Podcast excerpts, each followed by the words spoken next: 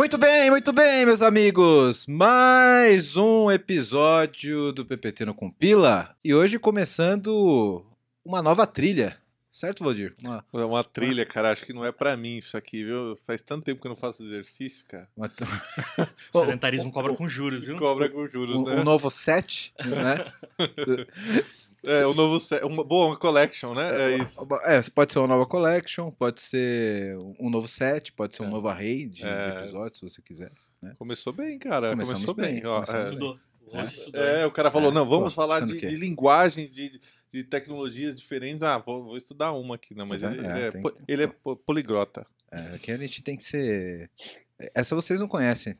O pessoal do Java não costuma usar muito, que é o map. a gente não usa, né? map. Os- os- Vocês usam array. Ah, direto. né? Arrai. Muito bem, hoje nós estamos começando aqui, pessoal, uma nova trilha onde nós vamos falar de linguagens. Falar de linguagem? Falar de linguagem. A gente vai falar um pouco sobre cada linguagem, sobre as características de cada linguagem, a aplicabilidade, os problemas, os benefícios. Vamos fazer um raio-x aqui da, da- das linguagens de programação. Uma por episódio, né? E eu já começo fazendo um disclaimer, Valdir que a gente sempre fala aqui, como bons arquitetos que somos, que cada linguagem tem a sua aplicabilidade e o papel do, do bom estrategista digital, do bom arquiteto, é usar o melhor em cada solução, certo? Exato. Feito esse disclaimer, tá liberada a briga de torcida hoje. Falar, meter o pau no Java, falar bem no Java. Já fizemos o disclaimer, já falamos o que é oficial, agora, agora tá liberado, beleza? E para ajudar nessa, nessa discussão interessante aqui que nós teremos, eu tenho aqui na minha frente o Smurf, não, o Arthur. Arthur Suaves, Suaves in the Naves, beleza, Arthur? Beleza. Tô me sentindo o Juninho nessa mesa hoje, viu? Nada, você é o nosso jovem padawan. O Juninho, cara. Você é o nosso Uma padawan. mesa muito gabaritada. Que usa gabarito, né? Exato. É isso. É, o nome do gabarito hoje em dia é é Stack Overflow. né? Stack. Overflow, exatamente. E aqui o nosso grande gigante gentil, Opa, tudo bem? Valdir Scarim. Prazer novamente estar com vocês aqui né, nesse podcast maravilhoso. É, a gente vai falar muita coisa legal hoje sobre Java. Eu tenho certeza que esse vai ser o melhor episódio até agora do, do PPT no Compila. Obrigado pela oportunidade, velho. Eu que agradeço a presença de vocês aqui. E temos hoje um convidado internacional, Valdir. Nossa senhora, passou ali o oceano, velho? Passou o oceano. Caramba, hoje nós temos um convidado em euro.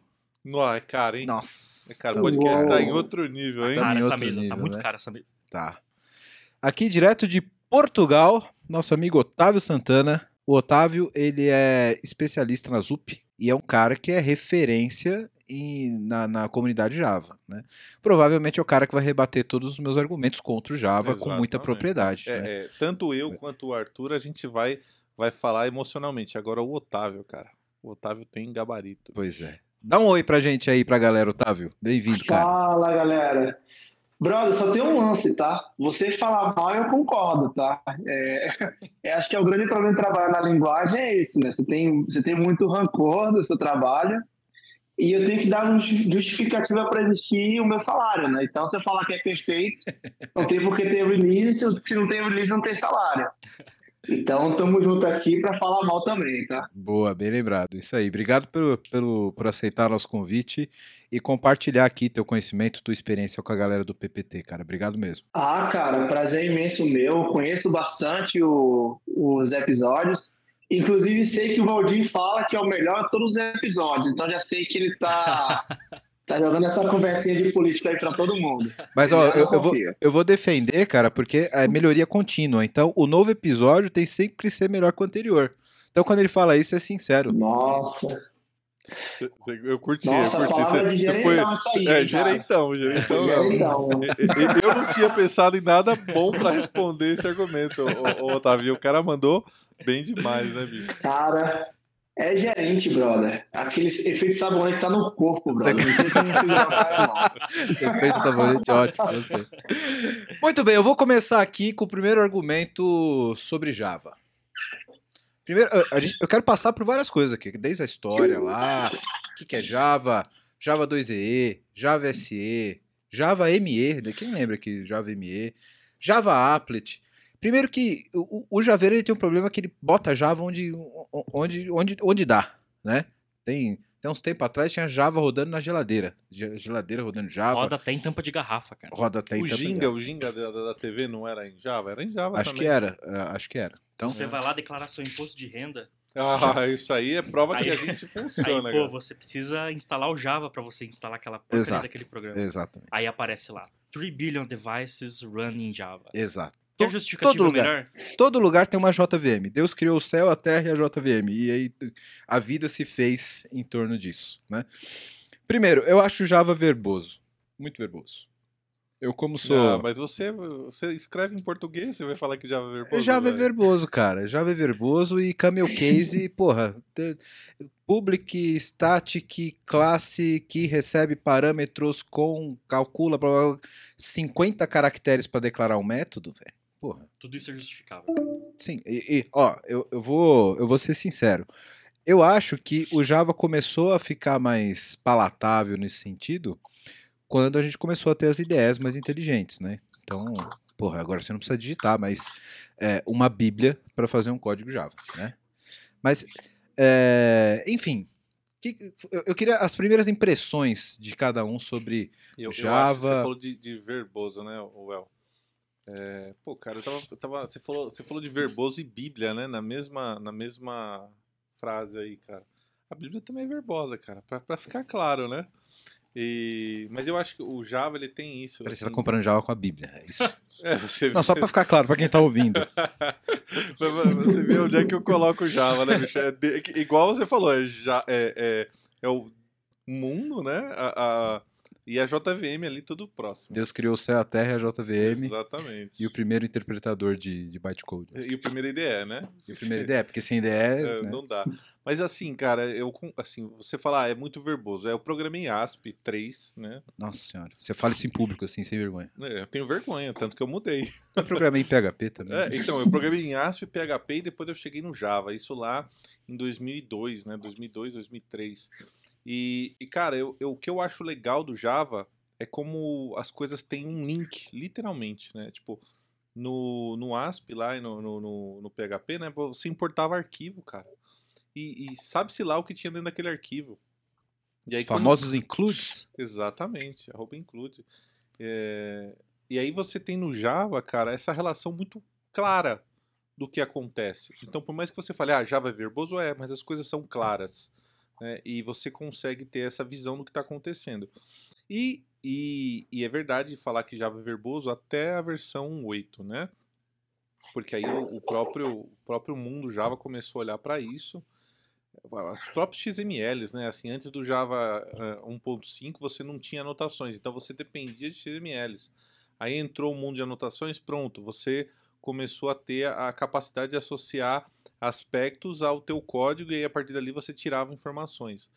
É, então, assim, o Java ele tem esse estigma de ser verboso no passado, mas é bem verdade também que, que vem sendo feito um monte de trabalhos, né? Então, o primeiro foi o Lambda, aí você tem também a questão das mudanças da JVM, ela ser modularizada para ela ser mais leve, e, e aí eu acho que traz um, eu vou falar um benefício aqui do Java, que é, poxa, a capacidade dele de se modernizar, cara. A gente está na versão 17. A partir da versão 8, é, mudou a, a trilha de, de evolução do Java, né? Então, é, as versões demoravam muito para sair e agora está saindo muito rápido. Então, assim, o, o O server... quanto tem de dedo da Oracle nisso, na sua opinião? Pouco, cara. Pouco, é pouco. pouco. É, é a comunidade, é a comunidade. São pessoas como o Otávio fazendo isso. Nossa, nossa. É, cara, sobre a verbosidade, é design de código, né? Vocês falaram brilhantemente bem na parte de. no podcast de arquitetura, e um dos pontos que vocês falaram é trade-off. Então, a estratégia da verbosidade, por incrível que pareça, é design de código. Porque se parte com o princípio que o desenvolvedor ele lê muito mais código do que escreve. E a ideia do Java, o objetivo do Java é, é ser feita para é, empresas grandes, sobretudo enterprise. E essas empresas focam em ter um projeto, um sistema com mais de 10 anos, às vezes. Então, legibilidade de código é muito mais, mais importante, às vezes, do que escrever um trecho em uma linha. O ponto é que daqui a cinco anos alguém consiga ler e tenha interesse muito mais fácil é, se for comparar com outras linguagens.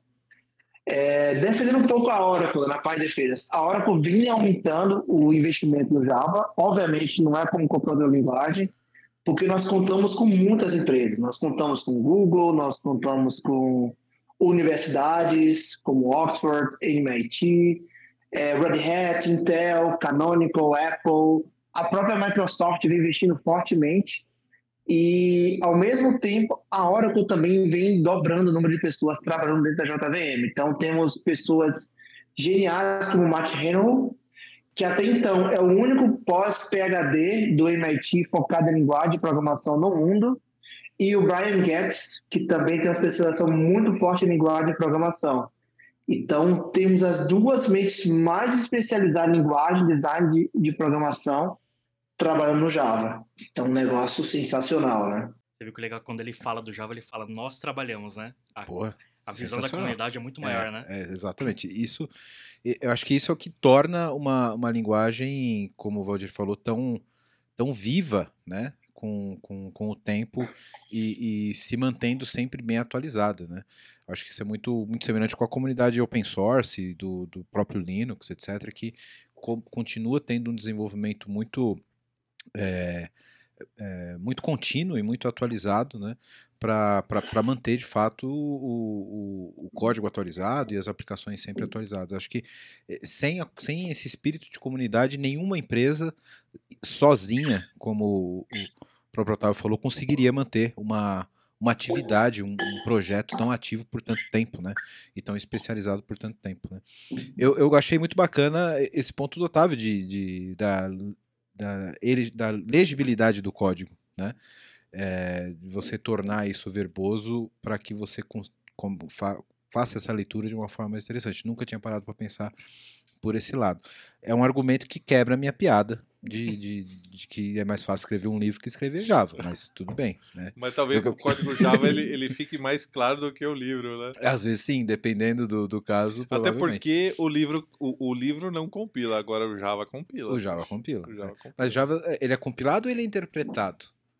É, no primeiro momento é, ele é, é meia mussarela, meia calabresa, é, é isso? Na verdade, assim, né? Agora na versão nova, do, do, do Java, né, para Grau VM e tudo mais, aí você tem essa, essa questão da, de ser compilado para o processador, né? Então, mudou um pouco. A gente tinha antes o processo de, de geração do IL, ele tinha compilação inicial, que ela pegava o teu Java, o teu ponto Java gerava o ponto class, que era um bytecode, que seria interpretado pela JVM, e em tempo de execução ela, ela rodaria o código e, e, aí ela geraria o código pro, ela, é, é, para o processador, né? Que ela está rodando para o sistema operacional e processador. Quem então, fazia essa interface era a própria JVM, a JVM interpretando os class. Né? Agora mudou um pouco, né? Quando você usa a, a, o grau VM, né? Eu acho que o Otávio vai poder até falar mais aí sobre isso. O, você tem essa, essa já compilação direta para para a arquitetura do processador. Exatamente. Aí você tem os grandes benefícios que a gente fala que Java também é para microserviço, porque agora ele é compilado e tem um, um, um, startup mais rápido, né? Então o Quarkus, por exemplo, fala muito sobre isso. Pô, use Quarkus e tal, porque todas as bibliotecas do Quarkus já são é, otimizadas para isso. E eu lembro que isso era uma das grandes críticas da galera é, do, do C, né? Contra o Java era justamente essa compilação já baseada na arquitetura do próprio a performance do C baseada na, na, na compilação baseada para a arquitetura do, do processador. Né? seja 64, 62, Intel, etc. Né? E, claro, eu, imagino que gente não esteja performático como um código C é, compilado, mas já é uma evolução aí da, da, da, grande carroça que foi a JVM por muitos anos. Né? Por que, que era carroça? Eu tô sentindo que isso aqui vai virar um 3 contra 1. Será que, o, será que o problema não estava entre a cadeira e o teclado? Não, mas o, o, o sendo, sendo o, o, o, Java ele melhorou demais nos últimos anos, como o Roger falou. Mas o, o grande problema do, do, da JVM sempre foi a partida frio, digamos, na né? primeira execução. Então era. era o JSP. O JSP era da hora. O JSP era assim também, lembra? Na primeira execução, né, Otávio? Como é que era lá o JSP, velho? Concordo com o Wellington, cara. No passado era muito ruim. A primeira versão era um garbage collect chamado Train, que era basicamente todo tipo de operação que acontecia, ele dava stop the word.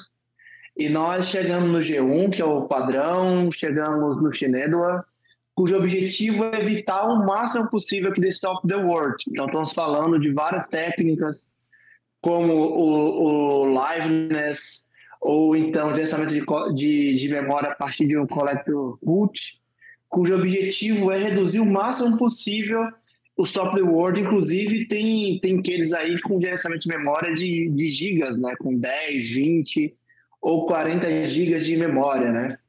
E quando a gente fala de evolução do Java, muita gente esquece também que os frameworks, eles também evoluíram, né?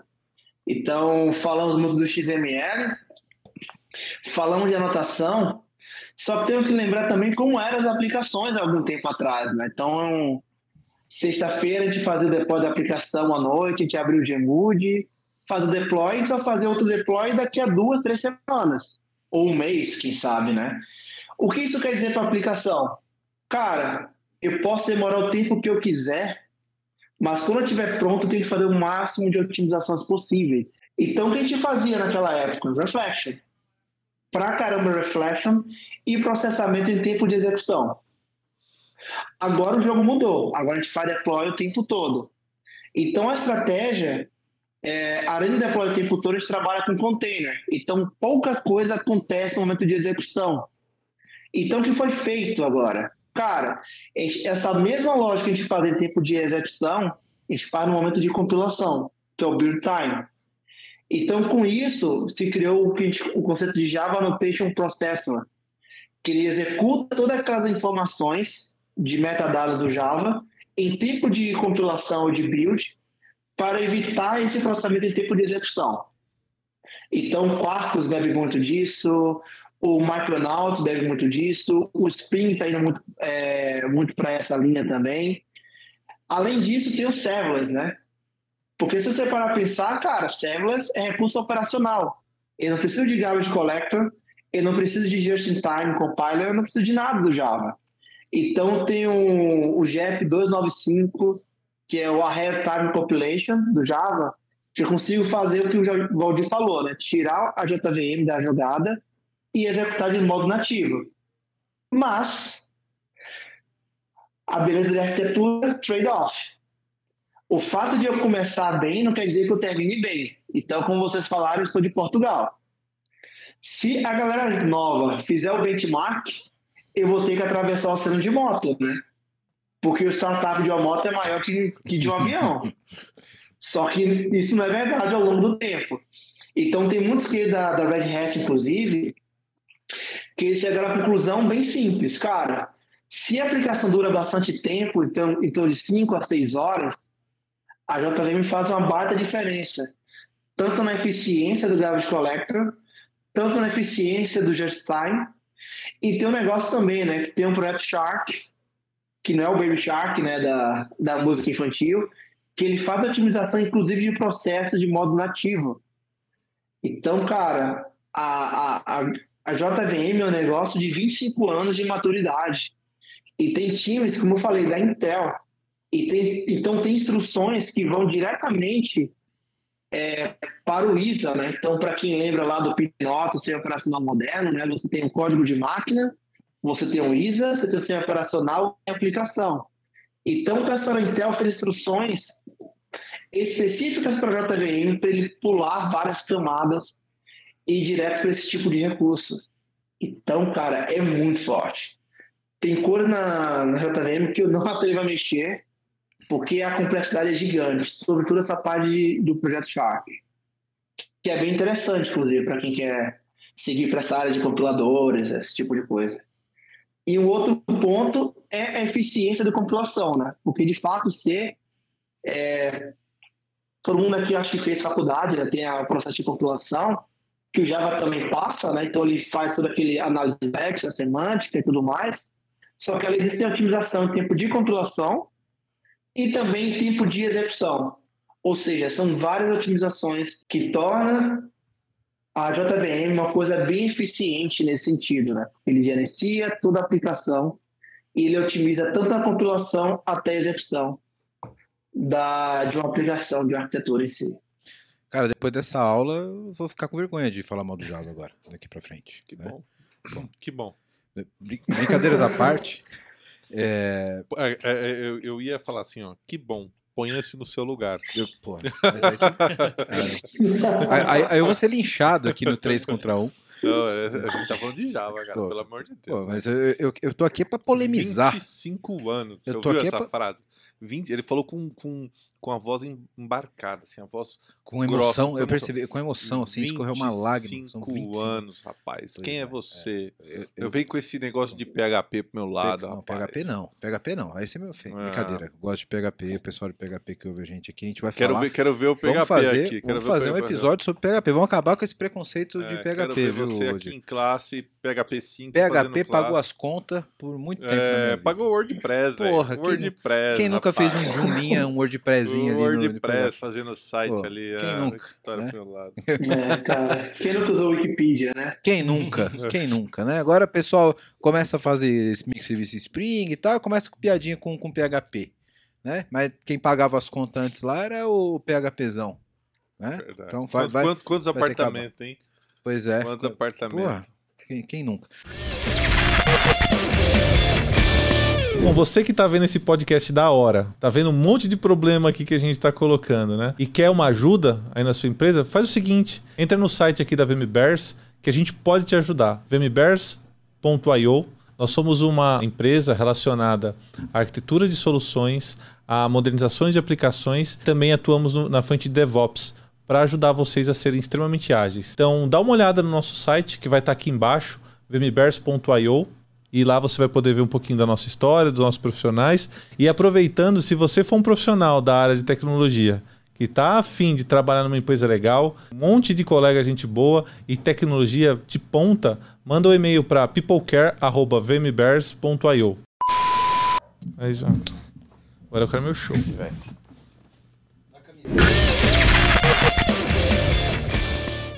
Enfim, é, cara, uma coisa que eu acho é, muito bacana no mundo do Java, e tá vendo como eu não falo só mal? né? Mas agora. Agora, eu quero ver, peraí. Não, mas. a- a- Essa parte aqui vai virar um corte. vai virar um corte. Vai virar um corte. Vai Ó, mas é, é, eu vou esclarecer essa parada. Eu, eu gosto de Java, tá? É. Nunca vi você escrevendo Eu- uma linha de Java. Porra, cara, eu te mostro. Duas. O, o- meu TCC foi feito em Java, puro. Ah, Você tá zoando. Puro. Tá, Ah. tá no meu GitHub. Usou swing, certeza. É, não, eu dou puro, swing. classe puro, porque precisa- precisava ser o mais leve possível, porque eram contas, contas absurdas de, de, de, de cálculo astronômico e tal, né? Então, É, Você já, já ouviu falar do, do, do, do mestrado dele?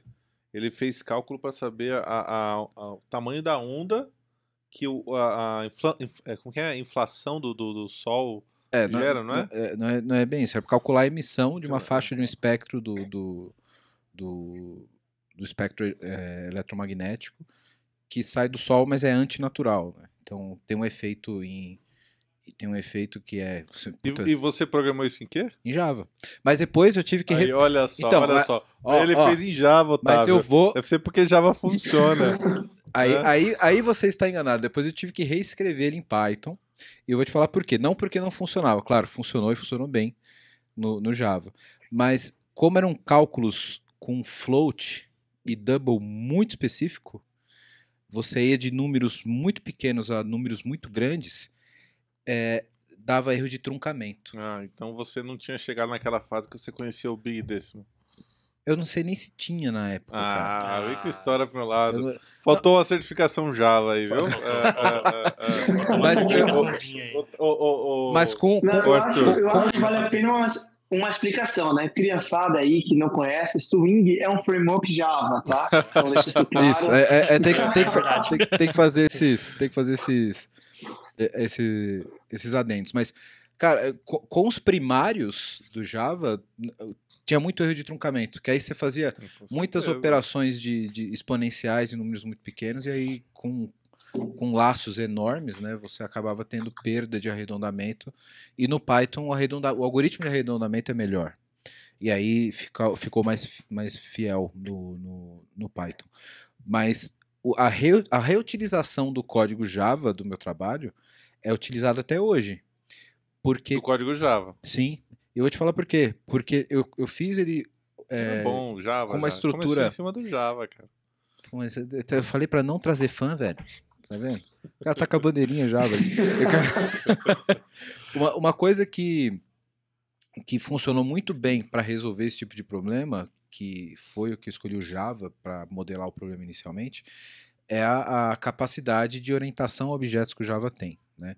De herança e etc. A facilidade para fazer isso. Porque nesse trabalho você trabalha muita especializações. Então você tem características que é do espectro magnético inteiro, aí você tem características que são menores, aí isso tem muito a ver com sobrecarga, sobreposição de método, etc. Então, a reutilização, para a galera reutilizar isso e fazer outras eh, implementações para outros espectros, para outros tipos de equipamento, etc., foi, foi mais expansível, né?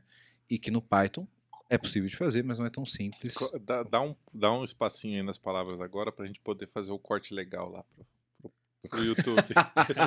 o Wellington paga pau pro Java. Mas sabe, cara, sabe onde eu comecei a gostar de Java? Ah, Pra ser onde minha onde virei a chavinha, eu tinha muito problema no Java, cara, era lá no começo, eu tinha aula de Java RMI, a gente falou disso acho no último episódio aqui de, de API, de, de método remoto, etc. E cara, era um desespero trabalhar com aquilo, velho. Era eu, eu acho que aí a gente pode até falar um. Também trazer um outro ponto aqui pra, pra discussão, né? Que Java, a curva de aprendizado do Java. sim. Ponto. Eu acho que isso é, É, um negócio legal sim, de é legal. trazer aqui. E, e quem me trouxe pro Java, onde eu falei, pô, isso aqui não é tão ruim assim não, acho que dá pra trabalhar com essa parada aqui, foi o Android. Quando o, o código nativo do Android, que surgiu o Android Studio, bem no começo, lá no Android 3, 4, que era Java, eu falei, pô, acho que dá pra trabalhar com esse negócio aqui, acho que é bacana. E aí eu rompi um pouco desse, desse preconceito que eu tinha como Java. Eu sempre gostei mais das linguagens mais versáteis, né? Node, Python, etc. Né? Quando você precisa fazer alguma coisa séria, Menos você fazia em enterprise. Java. Aí eu- tem galera do Python te ouvindo, os caras vão passar o carro em você depois. Você vai vir aqui no episódio do Python, É, eu cara. vou, eu vou estar aqui, eu vou ser o host. É, eu vou ser o host. Estar Exatamente. aqui desse lado. E os caras vão te atropelar. Tá. Fique esperto. E- Os caras vão vir com as cara. histórias de Flask, velho. Que isso? Não, mano? então, mas é, aí são. é- é é- tem, tem cada coisa na tua aplicabilidade, né? Cê- eu, acho que, eu acho que seria muito ruim, por exemplo, você fazer um algoritmo de ciência de dados de otimização matemática no Java, como eu mesmo fiz e tive algum tipo de problema, como você fazer um, um serviço web usando Python. É possível? É, mas talvez você não esteja utilizando a melhor ferramenta. Eu acho que aí você tá cada linkando ponto, né? o que você falou no começo, né? Assim, é um monte de ferramenta, né? Brincadeiras à parte, é uma caixa de ferramenta que nós temos, né? O, o, o time de TI tem, e aí é onde a gente mostra o nosso valor, né? Olhando para essa caixa de ferramentas, escolhendo a melhor ferramenta para resolver um problema, Isso, né? exatamente. Cada linguagem tem a sua, a sua, seus pontos fortes e seus pontos negativos, né? É, por isso, por isso o Sim. disclaimer. O Java tem vários defeitos, mas infelizmente não é, não é um deles. O lance é que o Java ele usa o padrão de processamento de ponto flutuante, que é o I3E. Ai, caramba, 754? Então alguém aí depois olha aí que ele fala esse, esse padrão de ponto flutuante que garante algumas otimizações em processamento. A vantagem é que qualquer processador tem instruções específicas em assembly para esse tipo de coisa. A desvantagem é que algumas vezes esses estouros aí de aproximação, mas não é exclusivo do Java, tá? Tem Java, JavaScript. Geralmente linguagens que são próximas do C de alguma forma vai ter algum tipo de problema nesse sentido também. Sim, é, é, e como o Valdir já falou, qu- quando eu falo mal, quando eu falo disso, Otávio, não é o caso específico do Java, é que o Java não tinha tão, tão facilmente bibliotecas científicas para trabalhar essa questão do truncamento e do arredondamento como o Python tinha com bibliotecas numéricas, né? Mas sim, é, não, não é uma exclusividade do, do Java, porque existem padrões de truncamento arredondamento para ponto, ponto flutuante, né? E, e no Java, eh, hoje você até deve ter esse tipo de, de, de biblioteca, etc., científica, com certeza existem, mas a gente tinha uma limitação na época também de trabalhar só com primários, porque era um processamento muito monstruoso que a gente tinha, tipo de subir máquina X8 Sim. na AWS para fazer processamento que demorava horas. Então, é, quanto mais primários você trabalhasse, quanto mais aloca é, é, baixa alocação de memória você tivesse, melhor, por causa de desempenho. E aí a gente acabou indo para o Python, mas é, não é uma, uma, uma exclusividade de um, de um, problema numérico do Java. Né? Mas sobre bibliotecas científicas, cara, o, o, desculpa, Valdir, mas o, o, Python está muito na frente com relação a isso, tá? É, é, vamos, não vamos somente o. é, convida aí, convida ele para falar aqui no próximo podcast. Brincadeira, fala aí, Otávio. não somente isso, mas reconhecimento facial, algumas coisas de inteligência artificial, as bibliotecas de Python estão muito, muito mais à frente, né? Até o ponto que a gente começou a falar, né, de curva de aprendizado, que quem faz muito essa parte não, geralmente não é um engenheiro de computação, né? É um matemático. E o Java ele foi muito desenhado para engenheiros elétricos e engenheiros de computação, desenvolvedores de computação. Então, faça que o Java ele tenha um que chama de purgatório de computacional, né? Porque você tem que saber muita coisa para você tirar proveito da linguagem. Então, por exemplo, Java, se você não conhecer design, uh, orientação a objeto legalzinho, né? Cara, o código fica horrível. Se você não conhece design pattern, o código não fica tão legal, né? Fica bem bem espalhete lá, você bota aquele if com 30 else em vez de usar um strategy e esse tipo de coisa, né? Então, nesse ponto, o PAC está um pouco, assim, pouco não, bem mais à frente com relação à biblioteca, sobretudo para matemáticos, né? Por causa dessa curva de aprendizado. Teve, teve um ponto que eu, que eu fui estudar outro dia, faz pouco tempo sobre edição de vídeo. É, é, foi, foi avaliar como, como eu poderia colocar uma frase ou um conjunto de frases no meio de um vídeo, né? E ali eu também vi que o, o Java não era bom para isso. Né? Uma tecnologia boa para isso era o Python, né? Sim, é tudo isso que envolve matriz computacional, processamento de vídeo, tudo tem essa questão um pouco mais matemática. Mas o Python tem muita facilidade, né? E, e não só o Python. O, o, o Python tem uma dissidência do, do, Python em uma linguagem irmã que é a, a R, a R, que vocês devem conhecer, que é muito utilizada em ciência de dados, etc. E no mundo da física, que é onde eu fiz o meu, meu TCC, nem o Python nem o R às vezes atende os requisitos de, de processamento matemático. Esses caras usam muito o matemática, não sei se vocês já ouviram falar, que é um processamento puramente matemático, e o Wolfram também, que é um, um software proprietário para cálculos de, de, integrais, etc. Justamente pela, pela primazia matemática da parada. Aí entra naquela questão do que a gente falou do propósito. Né?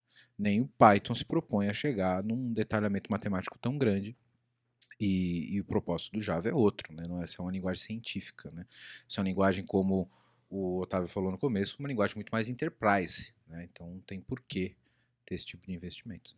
Eu acho interessante, né? A gente está falando de, de, curva de aprendizado, né? É, também é verdade que depois que você tem é, esses conceitos que o próprio Otávio estava falando, tava falando, design patterns, é, é, orientação objeto, né? Você também falou um pouco disso no começo. É, fica muito simples. Pelo menos o meu ponto de vista é que depois que você tem essa, essa curva aí de aprendizado executada, né? É, você tem, você consegue ter um ganho muito grande por conta dos frameworks. Esse, esse é um ponto importante que fica até como uma dica para a galera que está começando, né? Tem muito desenvolvedor de framework, cara. Esse, esse é o ponto. Eu, eu, vejo uma galera que, ah, tem, tá cheio de vaga de para Java com microservice e Spring?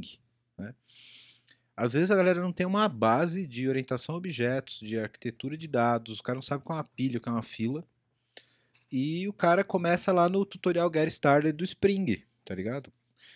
É, na, na, opinião de vocês aqui, começando com, contigo, meu Smurf favorito. É, o que, que essa galera tá começando ali, que tá ouvindo aqui esse. O cara olhou lá, pô, Java, o cara tá. Quer, quer entrar nesse, nesse mundo, conhecer mais a linguagem. Por onde esse cara começa? Qual, como inicia essa curva que o Valdir falou? Para o cara poder, de fato, ter esse conhecimento básico inicial e que é mais teórico e mais conceitual da orientação a objeto, etc., estrutura de dados, e depois ser acelerado de fato por esses frameworks? Cara, o ideal, o ideal seria que fosse como a faculdade faz, né? Você tem que começar do, do começo real, você tem que começar entendendo o que, que é. O cara tá começando numa carreira de desenvolvedor, por exemplo. Ele precisa entender o que, é um, um laço de repetição, ele precisa entender o que, que é uma estrutura de condicional. A partir daí, ele precisa partir para uma orientação a objetos, e eu acho que isso é muito falho hoje. Muito desenvolvedor hoje não entende o que é orientação a objeto, cara. O cara não sabe aplicar uma herança corretamente. Ou ele até sabe fazer lá no Java, né, um extends, mas ele não sabe para que, que ele está fazendo aquilo. Ou ele está só reaproveitando alguns atributos lá sem saber o motivo disso. Ou ele enche tudo de get set, usa um lombok da vida lá, enchendo tudo com no args constructor, mas para que que ele está fazendo isso? O cara não entende. Ele segue um script de que alguém falou pra ele que era assim um dia e É. ele, ele faz. Pô, bota o lombok aí no seu no seu class path e, e manda ver que vai dar certo. Não é bem assim que funciona. né? Quer dizer, é assim que funciona, mas você tem que saber por que, que você está fazendo aquilo. E eu- isso se deve muito à deficiência do mercado hoje, né, cara? O, o mercado está necessitado de profissionais. Hoje, você chutou uma árvore e caem quatro vagas aí de desenvolvedor que sabe Spring Boot com, com Java 11 ali. Então, tá cheio de bootcamp que ensina exclusivamente isso pro cara aprender. É ruim porque ele, ele vai sofrer, cara. Ele vai sofrer e ele vai fazer um código. Não sei se mal feito é a colocação correta, mas ele vai fazer um código que não fica legal, entendeu? Que não fica bacana. Então, pô, tem que entender o básico de, um, de uma programação, tem que entender o conceito de orientação a objetos, cara. É importante pra você. Porque o Java vai ficar muito fácil quando você aprende orientação a objetos.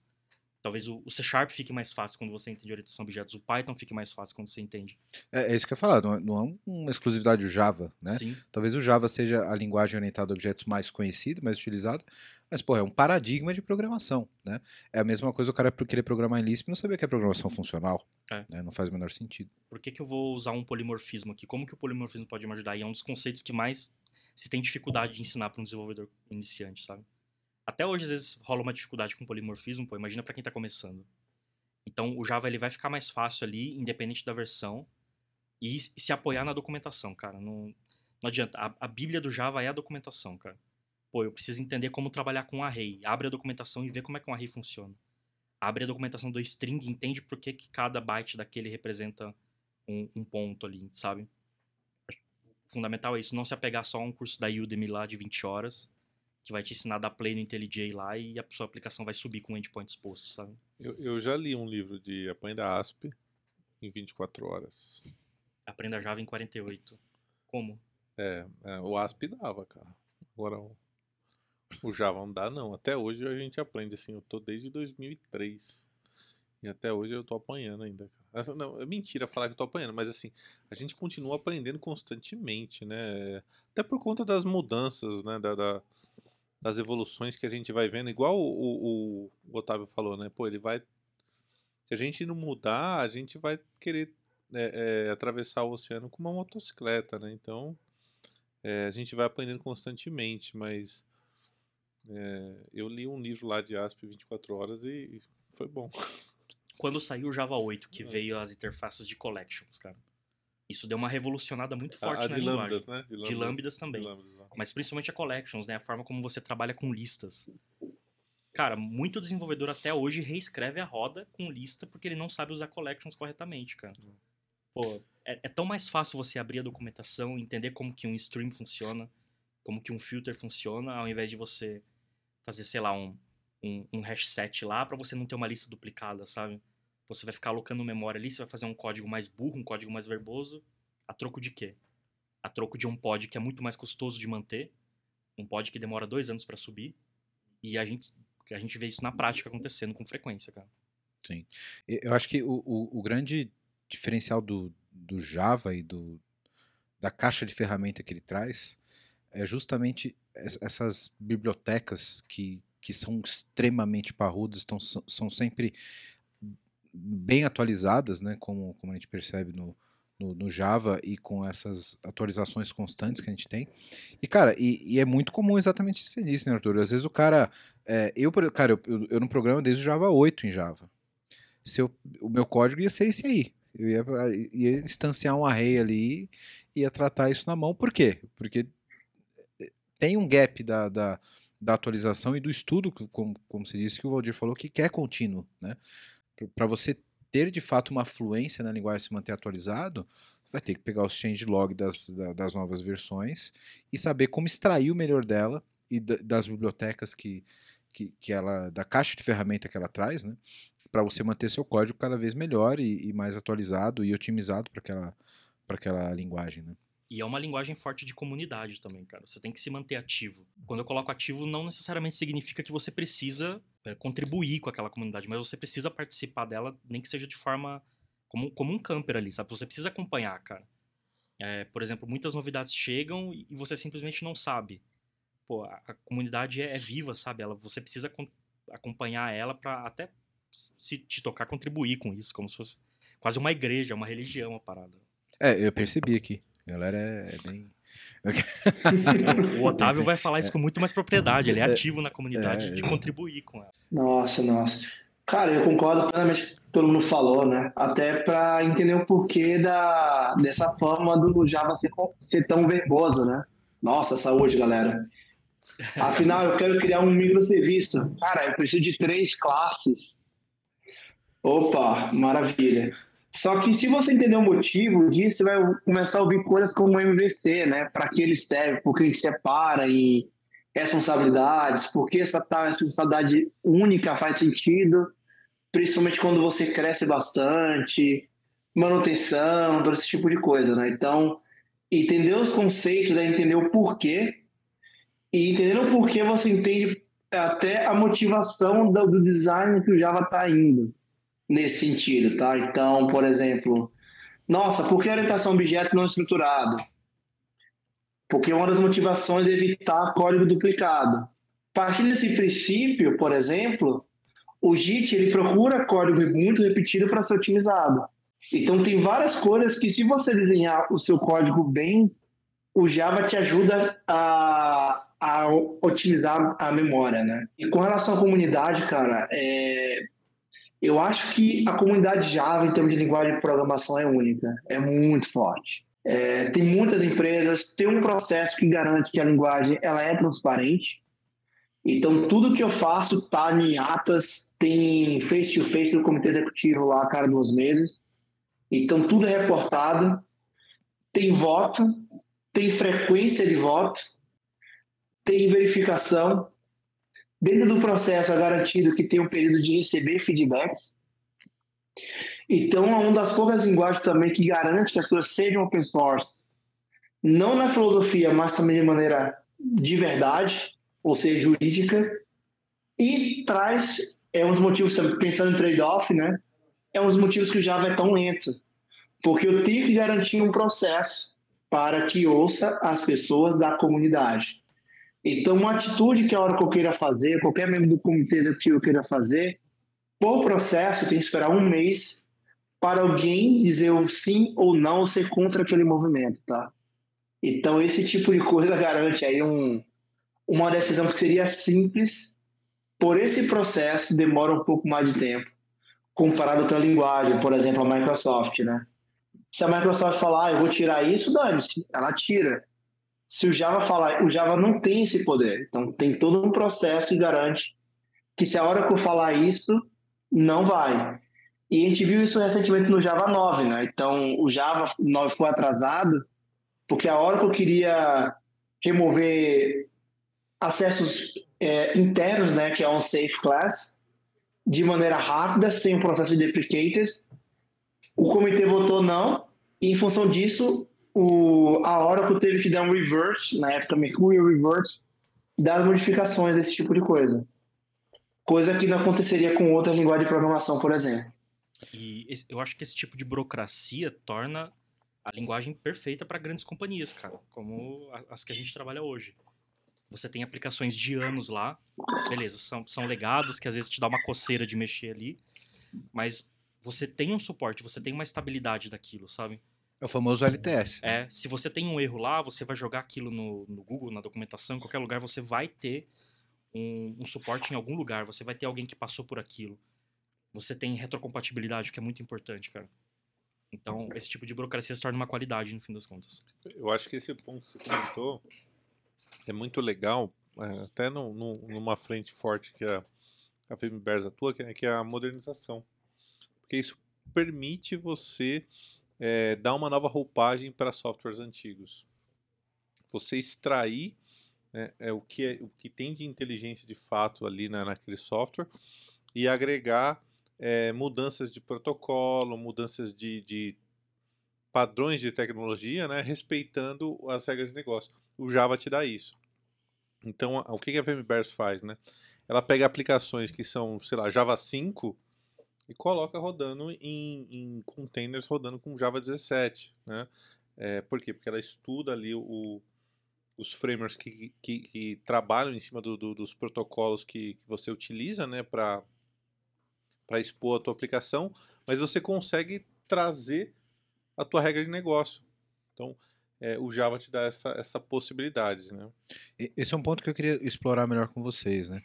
Eu acho que na janela dos últimos 10 anos, o Java evoluiu muito mais do que evoluiu desde o começo, quando, quando começou e, e, e nasceu como, como linguagem, né? Eu lembro que a gente ficou patinando muito tempo em Java 6, Java 7. A, a comunidade ficou muito tempo como essas linguagens como padrão. Cara, até pouco tempo atrás a gente estava fazendo deploy de WR no JBoss. Né? Hoje você sobe um Spring Boot standalone num Kubernetes, num, num, num Dockerfile em segundos. Né? E a gente evoluiu muito, tanto no, no ambiente de execução da, da JVM, quanto abolir esses, esses application servers bizarros, gigantes que a gente tinha, que dependia muito, a aplicação dependia muito dos serviços desse application server, né? Lembra que a gente tinha é, o próprio JMI, dependia muito de configuração de, de application server, etc. WebSphere, então. WebSphere, demora, é, variável global, etc. Cara, isso era um inferno de administração né, que a gente tinha e que hoje estão embarcadas em aplicações super pequenas e super estáveis, né? É, numa evolução aí incrível e, cara, em 5, 6 anos, é, talvez um pouco mais, e, e, e, isso de fato revolucionou, né? Porque, cara, a gente saiu do, do Java 6, que era um padrão até muito pouco tempo, agora estamos no Java 17. São 11 versões em, em quantos anos estamos falando disso? Eu acho que, é. eu, assim, me falha a memória, né? Em 2008, talvez a gente teve o Java 5. Acho que em 2012 a gente teve o Java 6. Pô, agora nós estamos em 2022 nós estamos com o Java 17. 18. Padawan já te, te É, deixou desatualizado, é, hein? Exatamente. É que saiu esses dias mesmo.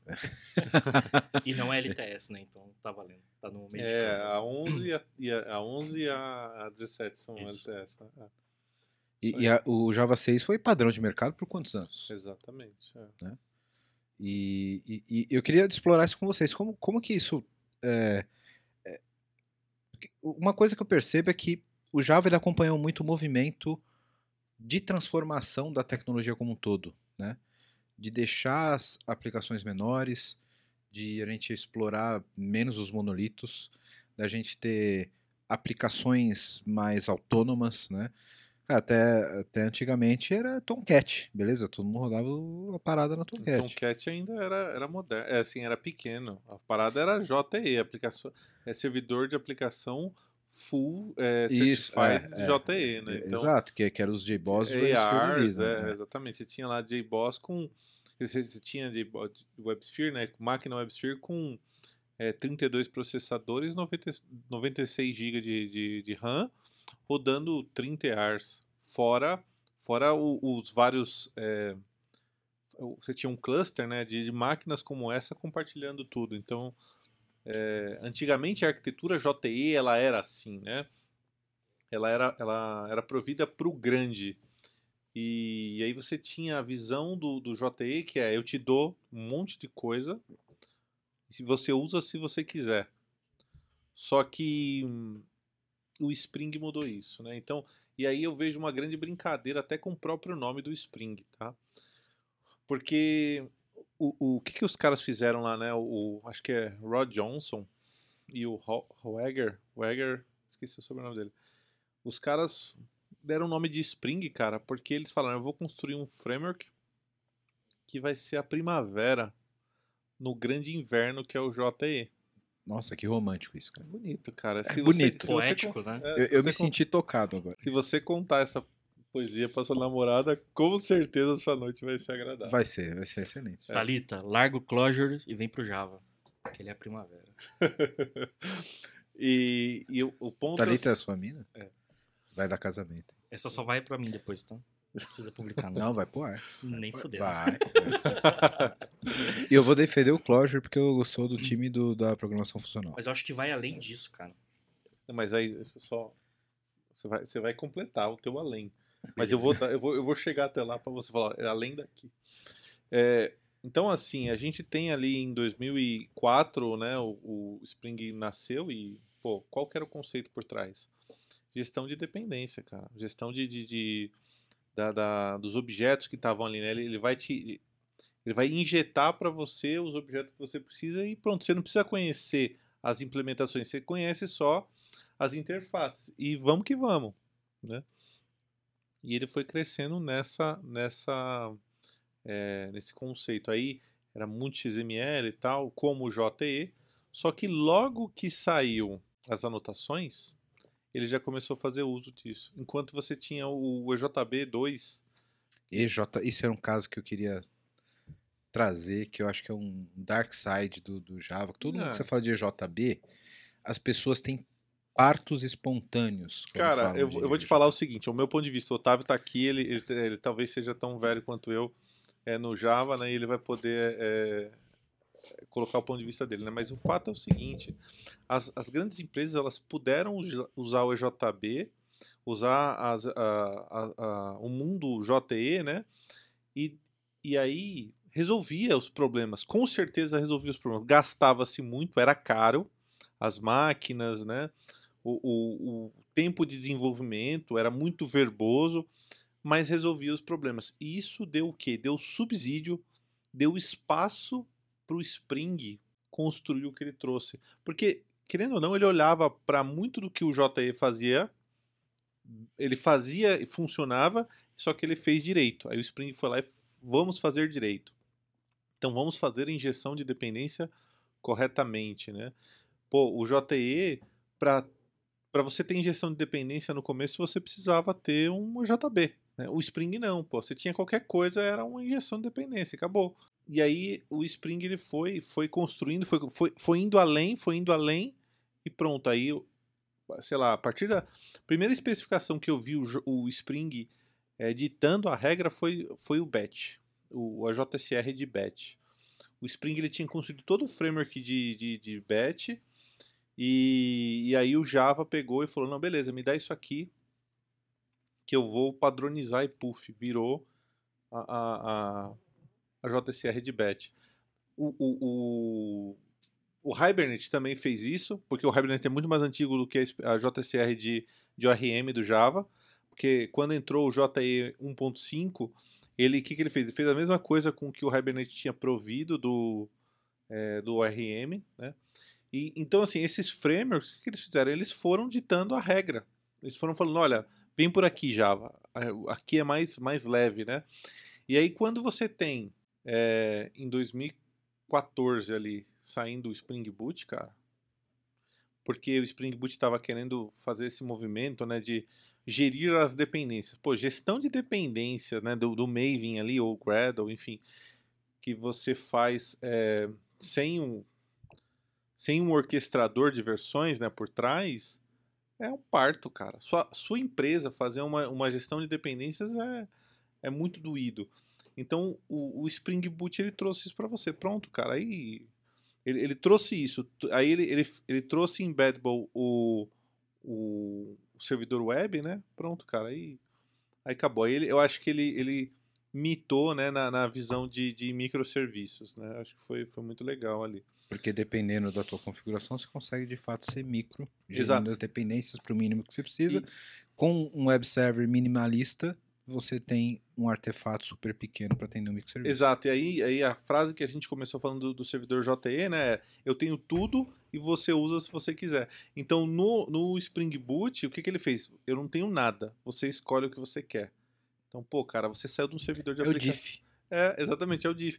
E aí você saiu do servidor de aplicação que demorava 15 minutos, 20 minutos para inicializar, para uma aplicação que demora 20 segundos, 5, é, 30 segundos. Sabe, eu tive um- uma situação lá na, na- na empresa que eu, que eu trabalhei, né, na CCE, que a gente pegou um EAR, cara, e fez ele subir no Spring Boot, se comunicar com os outros caras que ele se comunicava é, via REST, né? Pô, ele saiu de um, servidor que subia em 20 minutos para uma aplicação que sobe em 20 segundos. Né? Isso rodando numa JVM é 1.8. Hoje, numa JVM já é 15, 17, pô, ele já sobe muito mais rápido, porque a JVM é mais leve também, né? É, agora. Mas você imagina o quanto de coisa era carregado e, e estressado o hardware para essa execução e que você não usar absolutamente nada. Exato. E o servidor JI ele tinha essa parada, né, de, de ter um monte de ligação lá J, é, JB, né, que era um monte de cordão, cordão umbilical que as aplicações tinham. Pô, isso aí, cara, morreu, né? Hoje é REST, é REST, isso é maravilhoso. Então você usa, você literalmente usa arquitetura distribuída, sabe? Mudou muito, cara. E aí é o que o Otávio falou lá no começo, né? É, o problema foi mudando, né? os desafios foram mudando e o legal é que o Java eu acho que ele foi se modernizando também, né? É... Quando eu falo da estabilidade, você vê que legal, né? O Valdir trouxe muitas qualidades boas do Spring Boot, por exemplo, de você modernizar a aplicação, ter a retrocompatibilidade. Mas, cara, a gente, quando a gente está falando do Java, a gente está falando da base no fim das contas. A gente está falando de orientação a objetos, principalmente, porque é o paradigma que a gente está trabalhando. Mas a gente está falando muito de Solid, porque pô, o Spring Boot ele, ele, ele abstrai para você muitas coisas ali, né? Pô, antes eu tinha que subir um Tomcat na mão. Cara, o Spring Boot ele tá subindo um Tomcat por trás. Se você olhar no log lá com carinho, você vai ver ele exposto numa porta 8080 lá e um Tomcat na sua ferramenta de APM, sei lá. Então, isso tá abstraído, sabe? Isso entra no, no I do Solid. Você tem as, o S lá com as responsabilidades bem segregadas.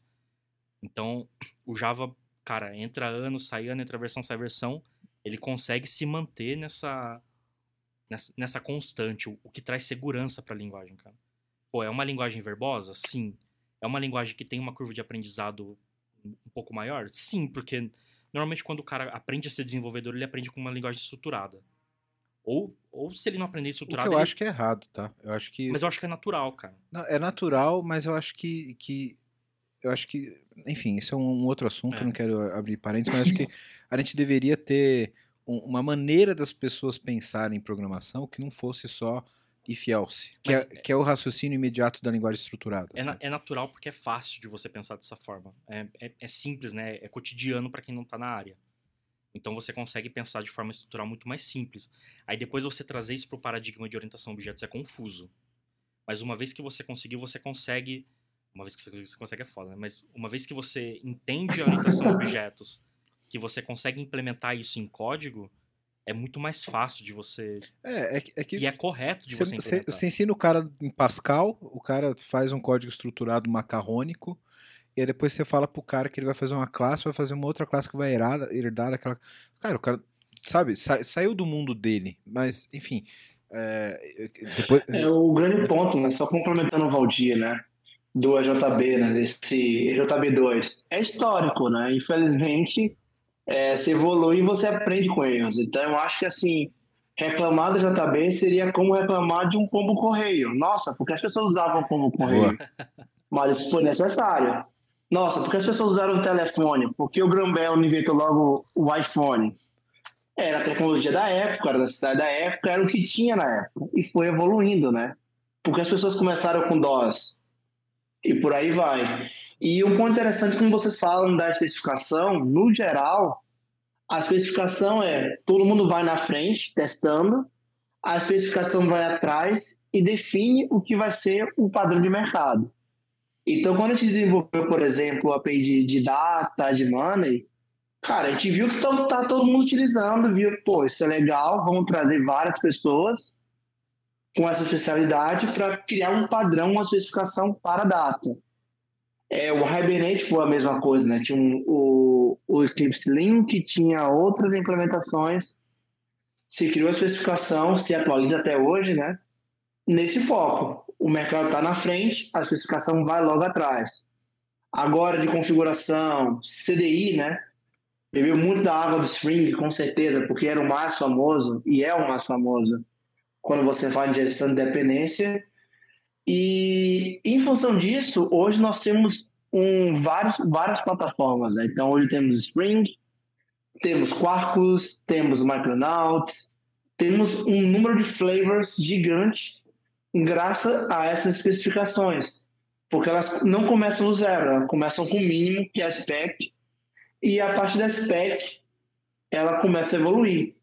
Vai lembrar que o Spring ele utiliza a especificação por trás, afinal, Spring JPA utiliza JPA, Spring Boot utiliza Servlet, e por aí vai. Tudo isso é graças à especificação. Até para tirar aquela aquela imaginação de que existe uma rivalidade entre o time da especificação e o Spring. Não existe. Seria como se existisse uma rivalidade entre o pendrive e o USB. Cara, não faz sentido. O USB é o padrão. A gente cria o padrão mínimo. E o pendrive como você pode utilizar esse, esse USB. Muito bom. E, e te perguntando mais objetivamente, Otávio, como você vê esse ponto da, da, troca entre os frameworks e a própria comunidade e a especificação? O Aldir colocou um ponto importante que é, nós tínhamos uma especificação, tínhamos um, um modelo do, do, da operação do Java é, Enterprise ali um pouco mais é, inchada e os frameworks começaram a trabalhar para trazer uma, uma, uma, forma diferente desse tipo de, de, de, de trabalho e com o exemplo do próprio Hibernate, etc.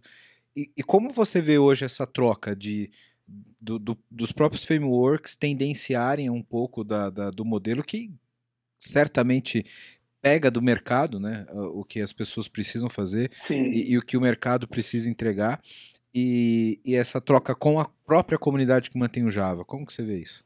Cara, eu vejo isso como cooperação, né? No qual as empresas cooperam e competem ao mesmo tempo. Então, como você fala do Hibernate, cara, quem conduz o Hibernate é uma empresa que se chama Red Hat. E a Red Hat tem uma cadeira no comitê executivo. Então, muitas vezes ele presta consultoria para aquilo. Essa informação, ela entra no consenso e vira especificação. Obviamente, ela não vai ceder todas as informações, né? Recurso específico do Hibernate só roda no Hibernate porque é uma coisa exclusiva, específica e exclusiva do vendor. Assim como tem PyAria, tem esse tipo de coisa. E isso acontece, por exemplo, com um tendency que só a Oracle tem, um algoritmo que só a Oracle tem. Então isso é muito comum, natural e importante. Afinal, se a empresa investe a ponto de ter produto né, e ganhar dinheiro com isso, é natural que ela também queira retornar para garantir que a tecnologia que ela está usando como base continue vivendo. Afinal, sem ela não tem como pagar os boletos, né? Os famosos boletos. Então, é um ciclo de cooperação e competição ao mesmo tempo, que é muito legal.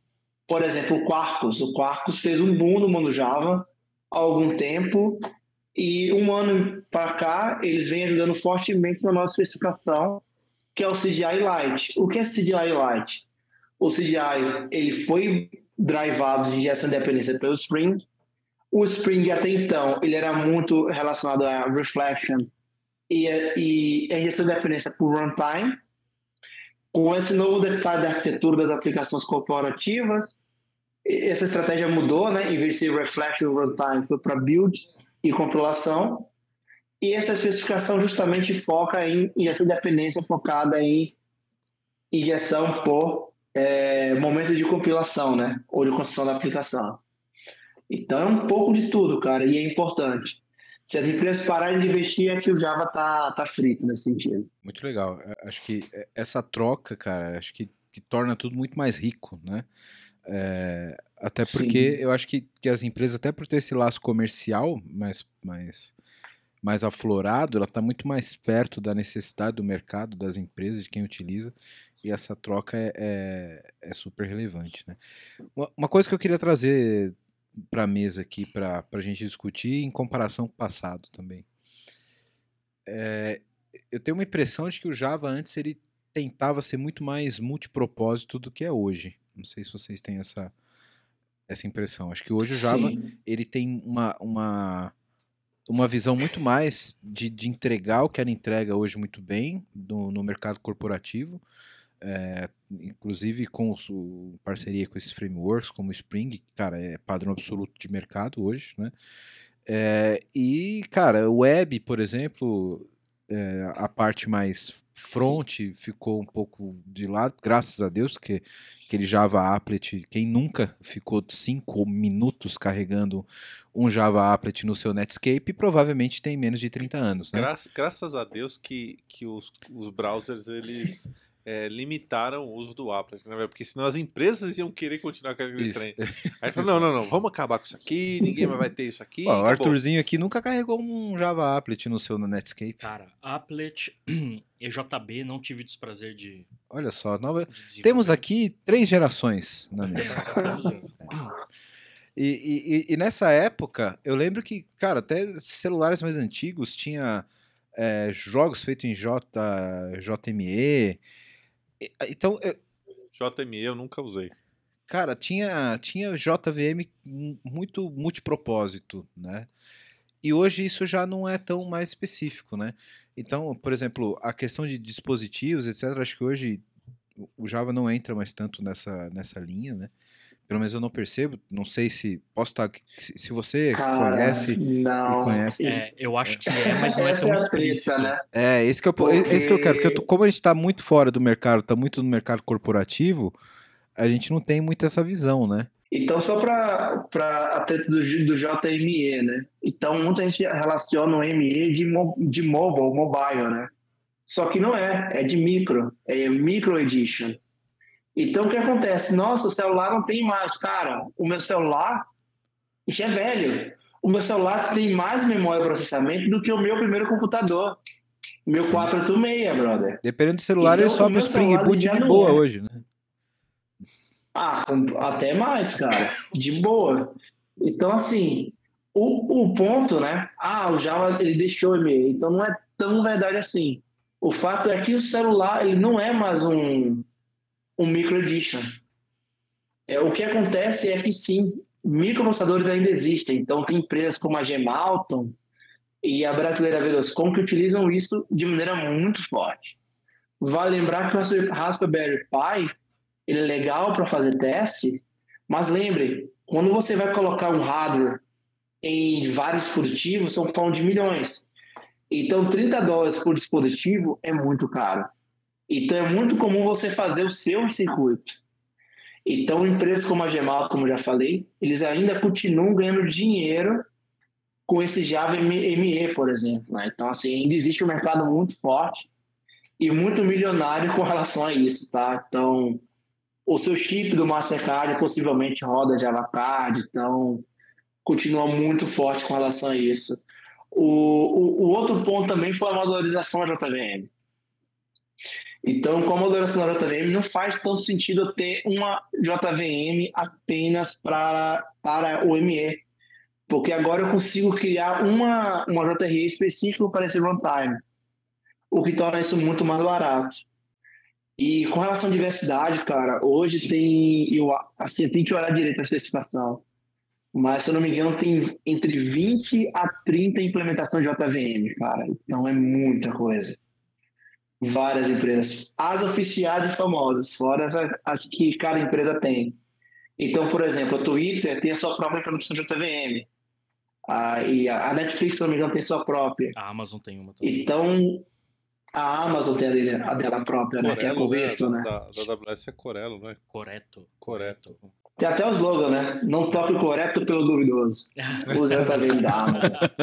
Nossa, essa foi horrível. Então tem muita implementação de JVM, tá? É, o que acontece é que, sim, o, o, o grande dinheiro tá em cima do, das enterprises, porém dispositivo pequeno, cara, tá muito forte. A Gemalto é, é uma fábrica de dispositivo.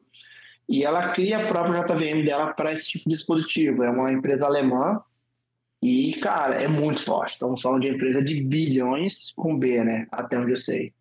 Mas isso, então, isso ainda continua, isso ainda existe e, e talvez não Continua. esteja no, no hype, né? A gente não veja isso no dia a dia do nosso desenvolvimento como talvez estava mais presente nas nossas vidas quando isso rodava em celular, por exemplo, né? É, e, e hoje a gente tem, tem uma visão um pouco mais limitada sobre isso, né? Mas a gente pode considerar Cara. ainda uma linguagem multipropósito, então. O foco maior ainda é Enterprise, não tem como recusar isso. Mas uma coisa que o Valdir aí, tão velho quanto eu, vai, vai concordar é que a Sam estava muito à frente do tempo, cara. O que a Sam fez em 91, na época lá, com Star Office, esse tipo de coisa, com o Oak, é o que a gente chama de internet das coisas hoje. Então, muita coisa que eles fizeram há bastante tempo, né? Hoje, hoje é normal. E o Java tem uma parcela nessa participação na internet das coisas. Então, lembrando, né? A Veloscom é uma empresa brasileira e ela tá, por exemplo, em dispositivo de controle de energia elétrica, energia de água e vários desses tipos de dispositivos eles utilizam Java para serem executados. Fora sistema de tempo real, sistema de aviação, esse tipo de coisa, que tem um pequeno dispositivo que é o Java. Você tá brincando que avião roda em Java. Cara, sim. Eu vou, eu vou chamar o Lito Então, do são Aviões e três operadoras. Músicas. Pra ele vir aqui e justificar esse negócio. Que ele disse que o avião é seguro, sei lá. roda Java, velho. Brincadeira. Por isso. Mas eu, acho- eu acho que vai muito de encontro com, com o que você falou. Você falou brincando, né? Pô, eu só vejo aplicações de microserviços com Spring Boot, HTTP. Porque, cara, é, é o que o mercado tá forte, né? Hoje você. Se você colocar no seu LinkedIn lá Java, Spring Boot, AWS, cara, você tem uma chuva de ofertas de emprego para você poder. É o arrumar um CEO do. LinkedIn, né? É Você CEO. vai ser CTO muito rápido, velho. Mas é porque é, o- é o que tá forte, né? Mas o, ele, ele tá por trás, vo- voltando naquilo, cara, sempre no, no conceito, né? Tem os, os pequenos dispositivos que o Otávio mencionou, tem. Cara, po- podem rolar sistemas de aviação também. Tenho certeza que a Embraer deve rolar alguma coisa em Java. Isso é, é muito claro, sabe? Porque volta naquilo que a gente falou, é uma linguagem segura, é uma linguagem estável, é uma linguagem que tem retrocompatibilidade, eu acho que isso é muito importante, cara. Quero falar com você agora que ainda não conhece a Clever. Clever é uma empresa que já tem mais de 3 milhões de usuários em 30 países com 30 idiomas diferentes, que tem trazido soluções em blockchain, criptomoedas e ativos digitais. O objetivo da Clever é te dar liberdade financeira para operar nesse mercado de cripto. Então, se você acredita nisso, se você acredita nessa liberdade, você já pensa como a Clever, vai conhecer os caras, é clever.io. Estão contratando também pessoal para trabalhar com cripto, com blockchain. Então, se você tem interesse, se você tem conhecimento nessa área, procura a Clever. Se você gosta de criptomoedas, se você opera no mercado, você precisa conhecer a Clever, precisa conhecer as soluções da Clever. Então, o endereço está aqui embaixo no vídeo. Para quem não está no YouTube, é clever.io. Vai lá, vai conhecer que realmente é um mercado sensacional.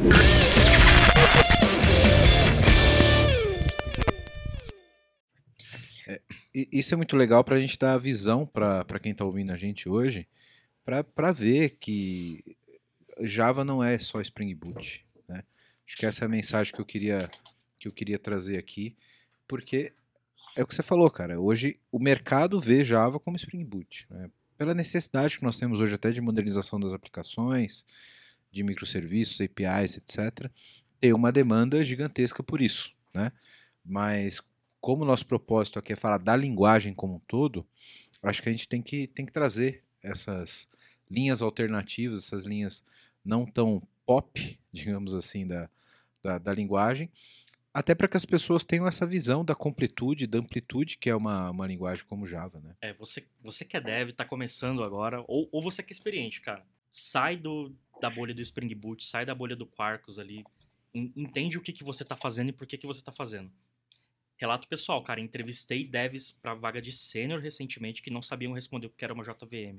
Tipo, o, o Docker, ele abstrai muita coisa, né? O, o, o Spring Boot, ele abstrai muita coisa, mas você precisa saber o que, que você tá fazendo e por que, que você tá fazendo, cara. É, mas aí é sacanagem, né? Esse cara aí. Não, não é sacanagem, Esse cara. cara era. O quê? Não era nem júnior, velho. Mas, Valdir, pe- pensa assim, cara. o- Você deu um tapa na cara dele? Não, eu só não, não contratei. Mas assim, pensa que você tem um. É um fofinho, olha, olha a cara dele de fofinho. Se cara. fosse o Otávio, o Otávio é bruto, cara. Ele ia falar, "Ah, amigão, o negócio aqui é diferente, velho. Pá, dá uns três tapas na cara dele. Não, cara, não, não adianta muito bater no cara, né? Pô, você sabe que é JVM? Não sei. Não, mas, mas assim, o jogo. o tapa na cara não é bater, é afetar a moral. Mas assim, cara, o... você, você tem que saber o que é uma JVM. Você tem que saber como é que um. Brincadeira, viu, Um- gente? Ó, podem mandar o um- currículo pro Valdir, que ele é bonzinho. Conhece. Cuidado. Um garbage collector se comporta, sabe? Não, na VMBert a gente explica tudo isso. Isso. Ah, Nós formamos os melhores profissionais do mercado. Então, mas, cara, você, você tem que saber como que seu Spring Boot está subindo, sabe? O que, que ele está fazendo por trás? Por que, que eu preciso definir um limite de memória? Qu- Quando que acontece um heap memory? Deixa eu, deixa eu aproveitar esse- essa sua fala, o, o Suave Nave. Teve um vai ami- gostar. Te- Teve é o Edgar. Salve- Edgar. sa- Vai, Edgar. Pra quem, pra quem não sabe o que a gente tá falando aqui, episódio de, de API, tá? É, mas vamos fazer o seguinte, ó. Teve um amigo meu, o Jailton, né? Ele, ele falou o seguinte, falou, pô, gente, o, o podcast de vocês é muito, muito bom, conteúdo muito técnico. Mas faz o seguinte, dá uma referência aí de, de estudo pra quem não tá, tipo, no nível sênior ali, né? Então faz o seguinte, aproveita pra esses caras aí que você tá comentando, ó, tá começando? Por onde você acha que ele pode começar? Fala um livro, um... Faz a matrícula numa faculdade. Porque se o cara não cabe uma JVM, Não, velho, ma- manda o Depois cara dar eu o que sou endereço. grosso, depois eu que sou Dá o endereço da faculdade pro cara. Otávio, você também, cara, manda um livro aí pro cara, pro cara seguir aí. Vou pegar um aqui que é bom. Calma aí, calma aí. Eu, eu tenho um aqui, chama Head. First. Sério, bicho. Head First? Head First é muito bom. É. mais falados aí, de fato, é muito bom. Cara, assim, eu, eu, eu estudei para certificação, tanto do JSE, como do Web, como do Developer, que é a parte de- é, Enterprise, né? Eu estudei pelo Head First. Cara, assim, ele é muito amigável. Então você, se você pegar hoje, ó, hoje nós estamos no Java 17. Se você pegar hoje o Head First do Java 1.5, foi o que eu estudei, cara, ele é extremamente atual. Porque ele ensina os conceitos, sabe? Então eu já dei a minha aqui. é O, E o- você pode pegar do mais básico do básico, cara. Você pode usar a- aquela coleção que tem em toda a biblioteca de faculdade. Use a cabeça. Sabe? Que- Não, mas eu uso a cabeça é o Head First. É o Head First? Beleza, traduzido, cara. Tamo junto. Poxa a gente vida. tá falando da mesma coisa Olha idiomas. só, que coisa linda. Mas assim, cara, é, é, é por onde você tem que começar, entendeu? Cara, é muito frustrante você entrevistar um sênior e falar assim, pô, você sabe como que a JVM se comporta? Ah, eu não sei o que é JVM. Exatamente. Ué, imagina, o Mas Otávio assim- aqui falou sobre o Garbage Collector. Só que aí o cara sabe fazer um, um- uma API REST com Spring Boot. Porque ele vai no Spring Initializer, ele constrói tudo ali do- no clique e arrasta. Ele consegue expor aquilo, porque era só ele dar um play e vai subir. Entendeu? Tá, mas aí você tem um operador de máquina e não um programador, né, velho? É, é- eu, acho isso muito questionável, sabe? Não, cara, você tem um mau programador, é diferente. É, O cara não vai saber. Se o cara tá nesse ponto, ele provavelmente não sabe implementar orientação a objetos. É, então, cara, e ele vai fazer não um é código muito. É um operador de ali. código, sabe? O programador é o cara que entende o que está acontecendo. Eu acho que é, é- é um outro nível. Se você se identifica, tá ouvindo, ela se identifica com esse tipo de, de característica, não sinta mal, mas acho que você tem que evoluir, sabe? Entender? Aquilo Voltar que você tá base. fazendo, é, volta pra base, entenda os conceitos. A gente, cara, acho que a gente fala isso em todo episódio aqui. Se você depende de ferramenta, você é um operador de ferramenta. É um opera- Esse cara que você falou é um operador de Spring Boot. Menos inteligente. Isso. O cara, o, cara, o cara é um operador. Se amanhã o Spring Boot sai de mercado, esse cara não tem a mínima condição de aplicar o conceito numa nova ferramenta, né? Então, é, seguindo aqui a, a sugestão do Valdir de dar uma indicação de, de literatura, qual que você ia pegar aí? Ele falou, ele Era falou o- usa a cabeça. É o mesmo, É o né? mesmo do Que é é Eu li Valdir. inglês, na minha época era É, é inglês. outro nível, né? O cara, cara, cara leu em inglês, que Red é bilíngue. Cara, é, Ele quis falar que ele é bilíngue. é, outro, é outro nível. Porque você vai você vai ter naquele livro a sopra de letrinhas, você ele vai te dar uma justificativa do porquê aquilo acontece, entendeu? Eu lembro até hoje de um meme que eu vi no Twitter, que alguém postou assim, cara, cite aqui um livro emocionante que te fez chorar. Aí a galera postou um monte de, de livro Cálculo 2. romântico Cálculo e tal. 2 Aí veio um, não, e teve um cara que tirou uma foto do estrutura de dados em Java, tá ligado? Tinha um livro lá da Kate Sierra, esqueci qual que é o, o, o- o nome lá do, do, do JSC também, um livro de mil páginas lá, eu esqueci o nome. É esse eu não indico não. Ô, Otávio, você tem alguma indicação de, de literatura aí pra, pra ajudar a galera? Beleza. Cara, eu vou puxar um pouco de sardinha pro lado da, da especificação, tá? Eu acho que vale muito a pena para um público mais sênior dar uma lida e conhecer um pouco a especificação, né? Ou seja, dar uma lida no, no Java Virtual Machine Specification para entender o que é um PC, né? Que é um Program Counter Register, o que é uma stack JVM, o que é código nativo, o que é um heap, o que é um method area, o que é um constant pool, o que é um runtime constant pool, o que é uma stack de modo nativo, todo esse tipo de coisa. Então, eu acho que ler a especificação para entender um pouco o que está acontecendo ali por trás é bem interessante. Até para entender como a JVM pode te ajudar, que acho que é legal também.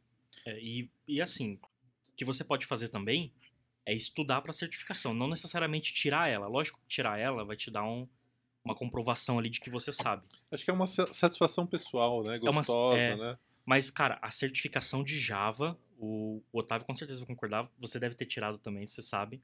Ela te obriga a estudar a fundo o que, está acontecendo ali por trás, cara. Então, se você estuda para tirar a certificação, você vai entender o que, está acontecendo ali. Você vai bater um código no olho. Você vai bater o olho no código. No papel, você vai saber o que, que vai sair naquele, naquele sysout, sabe?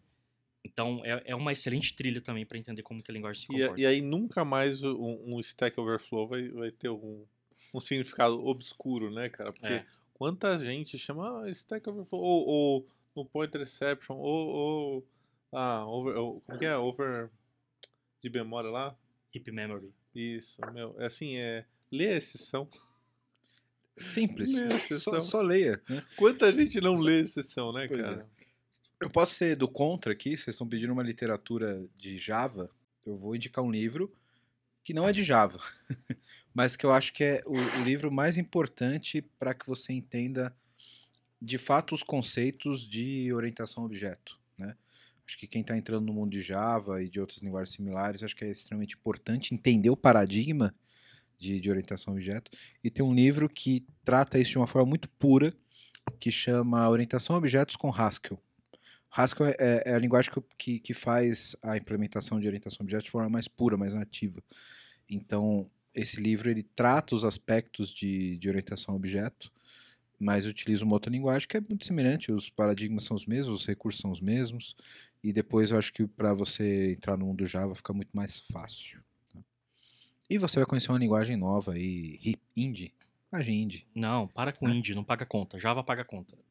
Java compra apartamento. Aí, ó, é os caras pensando... Java compra apartamento, compra Compra carro. carro. É os caras que Calma, pensam isso... Casamento, faz tudo. Aí ele fala, é isso que o ligado. cara faz. Abre o, o Spring Boot, vai lá no Get Started, entendeu?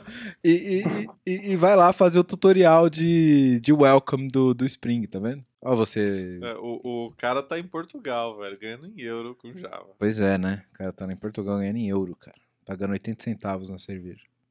É, Você acha, que ele tá, você acha que ele tá dando esse sorriso bonito aí, por quê? Pois é. Otávio, você já trabalhou tanto aqui no Brasil quanto na Europa agora. Como, qual que é a diferença Eu- do Eu mercado já trabalhei com com o a linguagem, Otávio, cara? cara.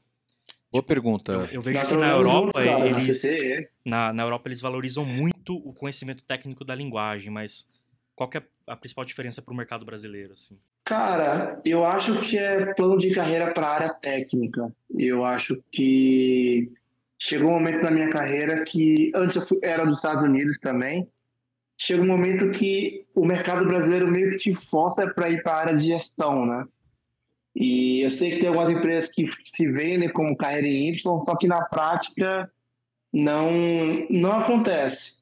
Então, o maior diferencial é isso. Eu tenho a possibilidade, cara, de focar estreitamente na área técnica e evoluir tecnicamente e ter um recurso estratégico, né? Ser um recurso estratégico para a empresa. Então, aqui tem os cargos de Principal, Distinguished, Fellow Engineer.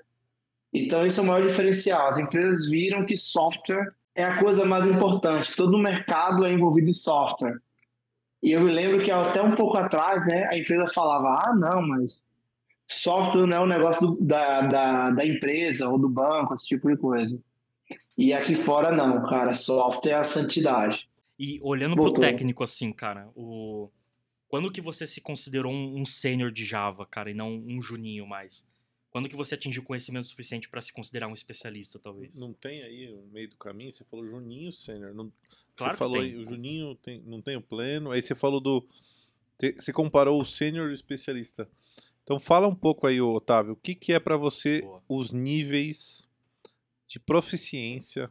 Profi- Uma bela palavra. Proficiência. Parabéns. Vou falar três vezes, ver se eu consigo Nossa. proficiência, proficiência, proficiência. Muito bem. Você já está proficiente Que em falar bonito, proficiência. Exato. Então, ô, ô, Otávio, manda aí, pra você, cara, quais são os níveis de, profi- níveis de proficiência? O cara não fala nível com L, né? É sacanagem. Níveis de proficiência em Java, né? Ou, ou em, em desenvolvimento, né? Vamos até extrapolar um pouco aqui. E aí, quando que você tá apto de um, de, pra, de um para o outro? Nossa, que treta, hein? Terminar com polêmica. Cara, eu acho que o nível inicial é, é, o- é o, é o clássico Juninho, em que você está começando a entender conceito de computação, tá? Eu acho que, por profissional, ser considerado engenheiro de software, não codificador, engenheiro de software, tem que ir mais a fundo nos conceitos de computação. É Peter Norton, é sistemas operacionais modernos, de Tannenbaum, essa galera clássica aí, essa literatura clássica é importantíssima.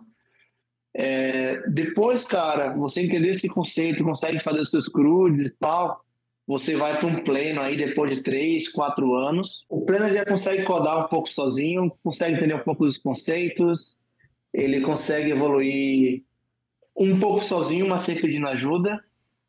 Então, três, quatro anos para isso, na minha, minha opinião, mas varia de pessoa para pessoa. Senioridade, né? A tão difícil senioridade. Cara, cinco, sete anos em média, na minha opinião. É quando você entende muito bem as motivações das coisas, é, entende os porquês das coisas, ah, conhece tecnologia, mas entende também a importância do negócio. É um engenheiro de software completo. E depois disso, é o que o pessoal chama de Staff Plus Engineer, né? Depois de 10 anos aí, se você manter na área técnica, você já vai começar a se envolver melhor com arquitetura, arquitetura corporativa, é, virar staff, principal de Sync Engineer, toda essa, toda essa nova nomenclatura aí. Acho que a partir de 10 anos você está muito bom aí, você pode tá cheio de cicatriz, cheio de madrugada, sem dormir, então tá pronto aí para para arrepiar na noite. Aqui a gente costuma dizer, Codão. cara, a gente costuma dizer aqui, Otávio, que depois desse tempo aí o cara já ralou bastante o cu na pedra, já, já sabe já sabe bem o que pode acontecer na, na, na vida e já tá calejado, né, cara? E eu queria só fazer um adendo pelo que você falou aqui, concordo totalmente contigo na, na, na, na gradação aí que você colocou. Eu só quero destacar que isso é independente da linguagem. Eu acho que o cara, para ser engenheiro de software, Sim. ele tem que entender Boa. os conceitos. Ele, eu- não existe um sênior em Java. Eu acho que o cara ele tem que ser sênior de desenvolvimento de software. E se ele sabe os conceitos, se ele sabe o paradigma, se ele sabe a execução, sabe a base por trás, uma, uma- um, um livro com a documentação de uma linguagem nova, o cara sai do outro lado de, de forma com uma pequena curvinha aí de adaptação, mas o cara sabe a base e ele vai sair do outro lado. Acho que uma grande prova disso aí são os design patterns mesmo, né? Que eles são aplicáveis em Exato. todas as linguagens, bicho. Exatamente. Vai lá falar, pô, você pega. Um dia eu tava precisando de um design pattern de alguns, né? De, de, de, de mensageria. Pô, Message Aggregator, Messenger Split, DLQ. É, Isso aí não tem a ver com, com linguagem, é, pô, tá falando processamento assíncrono, tá falando disso. Eu, eu costumo comparar muito com um escritor. Cara, você é um escritor, você consegue escrever uma boa história. Se você escreve em português, se amanhã você aprender inglês, você vai, vai, vai escrever uma boa história em inglês. Não é a linguagem que vai definir o que você escreve. Né? Eu acho que o engenheiro de software é equivalente a isso. A, o que importa é a capacidade de ele abstrair e dele desenvolver as coisas, independente da forma da linguagem com que ele escreve. Né? Claro, existem formas diferentes de você traduzir essa linha de pensamento. E aí eu acho que não está tão atrelada à linguagem, mas ao paradigma da linguagem de programação. A forma como você pensa e modela um- um problema em escala é diferente de como você modela em Java em orientação a objetos. Né? Você não vai modelar da mesma forma numa linguagem funcional, numa linguagem orientada a objeto, numa linguagem estruturada. Aí eu acho que tem, tem algumas diferenças de como você abstrai esse, esse problema. Mas se você trata uma linguagem orientada a objetos com uma linguagem orientada a objetos, não tem porquê você ter tanta dificuldade de, de pilotar uma linguagem ou outra. Você tira a carta de motorista é para dirigir todos os tipos de carro e não para dirigir um carro só. Claro, existem categorias. Dirigir ônibus, dirigir carro, mas todos os carros. Você tem que estar habilitado para isso. Certo, Valdir? Olha, eu, eu- de tudo isso que a gente falou, né? Muita coisa, muita coisa boa, né? Só, só o cara fera aqui, mas eu acho que a gente pode fazer analo- analogia, analogia com moto também, né? É, cara, você tem várias motos. Java é igual Harley Davidson, velho. Pronto. Tava faltando. Java faltando. é igual Harley Davidson. Todo Tava faltando. harleiro que estiver escutando a gente aqui, fala, pô, tá aí, eu não, eu não dirijo moto, eu dirijo Harley. Entendi. Pô, então, assim, cara, eu acho que toda linguagem é boa, mas Java é melhor. Concordo com você. Total. Quando não utilizar Java, quais são os maiores problemas que temos no Java hoje em dia? Boa, Otávio. Boa. Pô, cara, eu vou- só você aqui, que é o único cara inteligente da mesa pra explicar essa, porque eu não conheço nenhum defeito de Java, cara. Você não pode perguntar de defeito de Java pro Valdir, porque o Valdir ele nunca vai ver defeito em Java. Ele é casado com Java. É, exatamente, boa analogia. Pô, você olha pra sua esposa e você fala, mano, ela é a mulher da minha vida. É ela que eu quero morrer com ela, quero ter filho com ela. Né? Vamos criar os filhos, netos, tudo com a mulher da tua vida. O Java também, cara. Não, eu vou ser fanboy, tô comprado com o Valdir aqui. Porra, mas vocês vão ser totalmente imparciais assim? Totalmente, cara. Você pode fazer um Totalmente. serviço de soma ou você pode fazer um Apache Kafka com Java. Você sabe, Nossa, o Apache Kafka ele é feito em Java, É monstro. feito em Java. vocês sabem É. que, que a vocês ganham pontos como desenvolvedores Java falando isso e perdem como arquitetos, né? Não, paciência, velho. Cada um com seus problemas. Tudo tem um anos e bônus. Não, é, é, isso que você falou, ele é verdade, mas assim, a gente tem todo o episódio para a, a nosso favor, né? Então, né? Neste momento a gente vai ficar com Java imparcial. Eu vou fazer uma consideração aqui e vou pedir a, a, a contribuição do Otávio, que é um cara imparcial. né? Ó, vamos lá, vamos fazer. Ó, quem estiver vendo a gente aqui pelo, pelo Twitter, né? É, Twitter? O, o Twitter, não, desculpa, pelo YouTube. Pelo YouTube. O Wellington só vai poder tomar esse chopp aqui se ele fala bem de Java. Ó, eu já falei bem de Java há quase duas horas estou falando bem de Java. Eu acho que a, a única consideração que eu faço de aplicação do Java, não, não que você não possa utilizar, mas eu acho que existem ferramentas melhores, é de fato na- na- no processamento matemático científico, como eu já falei. Acho que existem, não que você não possa fazer no Java. Quem procurar aí o meu GitHub vai encontrar lá algoritmo físico feito em Java. Mas por favor, gente, não comenta não, não fala mal do código dele não, que ele vai ficar chateado. Não, não pedi code review, pedi só pro cara olhar. Da avaliação de pull request. É, não é, né? não é por request, beleza? Inclusive o repositório tá fechado. É, e, e- Não, tá aberto. Puta, fodeu. Tá aberto. Mas, não é por request. Mas pode olhar lá e faça suas críticas, são sempre construtivas. E, cara, acho que nesse sentido, o- o Java talvez não seja a melhor recomendação. Eu acho que outras funções mais versáteis, como por exemplo BFFs e linguagens mais próximas do front-end, eu acho que existem alternativas como Node, por exemplo, que não que o Java não faça bem. Você pode fazer um BFF em Java Spring Boot, mas eu acho que o Node é mais, mais versátil por conversar melhor com o front-end, que pode ser também um Ah, eu vou, React eu ou vou falar de tipo. função, vai, vamos, vamos, vamos ser verdadeiro. Hoje, ainda escrever funções não é a melhor, melhor saída fazer com Java, né? Por mais que a gente tenha o Just in Time, que o Otávio citou muito bem. É, é porque, por- porque os servidores de cloud ainda não estão usando a última versão de, de JVM, né? Ele- Eles ainda estão devagar, né?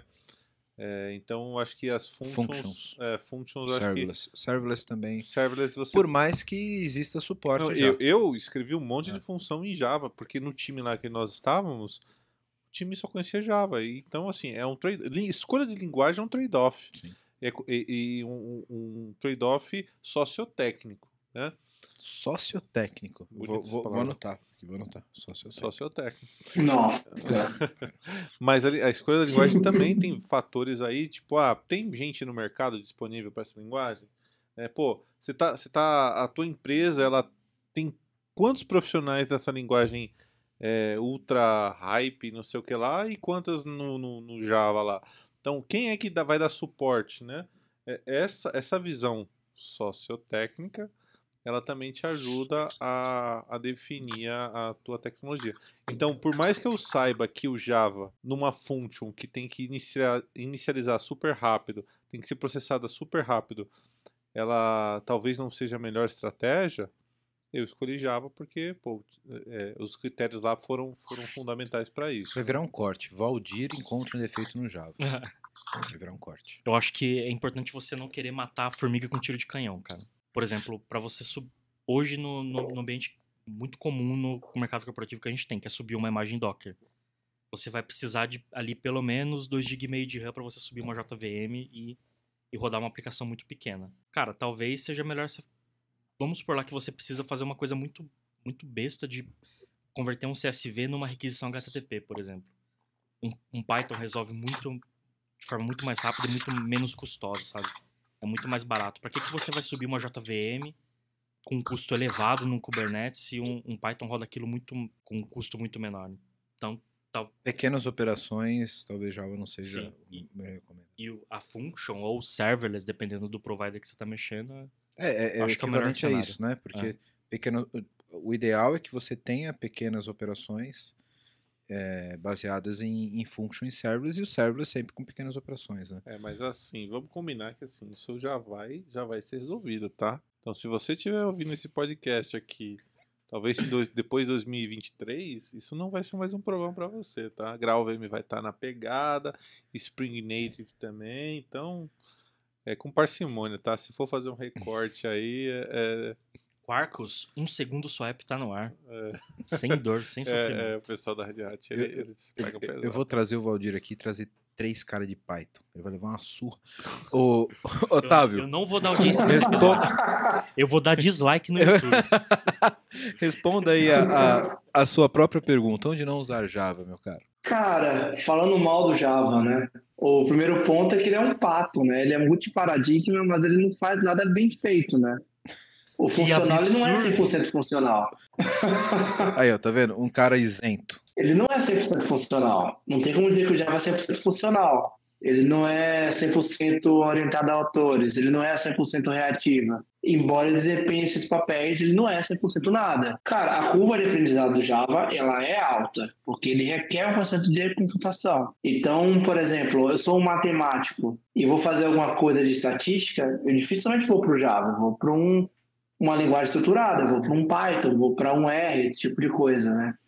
Biblioteca de ciência, como você mesmo falou. Cara, Java não tem muita biblioteca desse tipo de coisa. O lance das threads, né? Embora exista o trabalho do Green Thread, né, que é o Virtual Thread, hoje não existe thread naturalmente tem os trade-offs de thread nativa, de threads a nível de aplicação, mas hoje eu quero criar um thread bem, bem, bem leve com Java.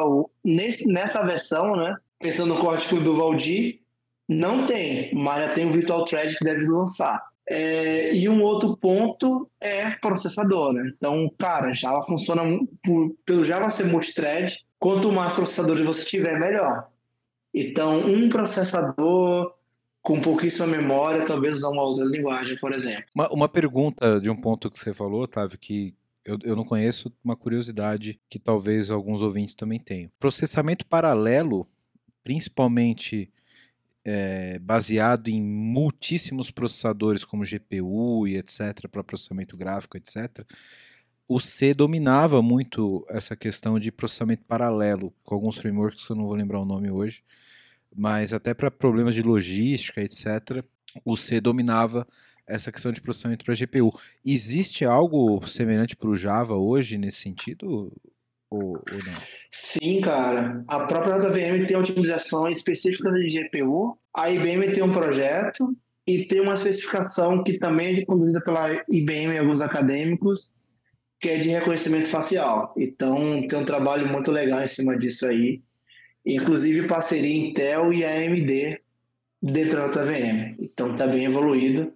No entanto, as APIs não são tão fáceis quanto o pessoal fala do, do de Python, mas é, eles tendem a ser muito mais, mais eficientes, né? É, depende e, muito do desenvolvedor saber implementar, né?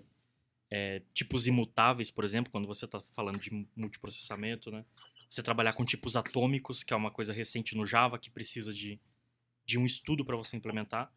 Porque é muito comum, cara, um cara implementar multithread lá para deixar tudo muito rápido na, na cabeça dele, né? E ele fazer uma salada com objetos lá e, e sobrescrever valores que não deveriam. Então vai muito do desenvolvedor estudar a documentação e entender o que, que ele está fazendo para ele poder implementar corretamente. Você que tá aí escutando a gente, um resumo do que o Otávio falou e do que o Suave Neneve falou é, vem com o pai que a JVM resolve. Não, cara, não. Não, mas ó, eu, eu- eu quero fazer um, eu quero fazer um episódio só sobre desenvolvimento paralelo, porque essa questão do imutável ela é, é muito crítica, né? Mas quando você fala do, do desenvolvimento, é, eu não estou falando de multithread, porque o multithread ele não é um desenvolvimento paralelo, ele, ele é virtual, né? Na, na prática, né? Você não tem o desenvolvimento de fato para, paralelizado, como você tem em vários processadores, como a GPU e etc. E além de você ter essa questão do, do processamento ser imutável, você tem questão de dependência entre os processos. Né? Então, imagine o seguinte: você tem uma equação gigantesca onde você tem vários parênteses, onde você resolve o que está dentro dos parênteses de cada vez. Você pode pegar, que- quebrar isso em pequenas equações, iniciar o processo é, paralelo entre cada um deles, só que para você continuar o processamento, você tem que esperar o processamento de cada um deles, sabe? E existem é, é, frameworks específicos para você fazer essa orquestração dos processamentos que estão em paralelo, que vão te levar a um resultado único no final.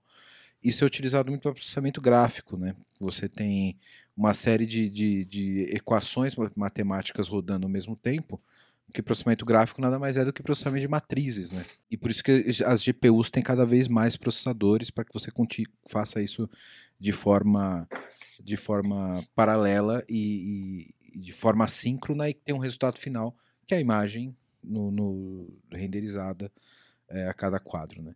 Mas eh, cara, eu quero fazer um episódio específico sobre isso. Tem um amigo que trabalha na Europa também. Acho que a galera boa vai tudo para Europa, né, Valdir? A gente que tá, tá é, sobrando é aqui. verdade, Na verdade. verdade, não, a gente tá indo também, né? e, e que é um cara especialista em, em programação paralela, só que trabalha com C. E é um cara que eu quero trazer para fazer o episódio de C. Nossa, que bom, cara. Sobre GPU, cara, tem um projeto chamado Sumatra, que é do OpenJDK, que é da própria Java.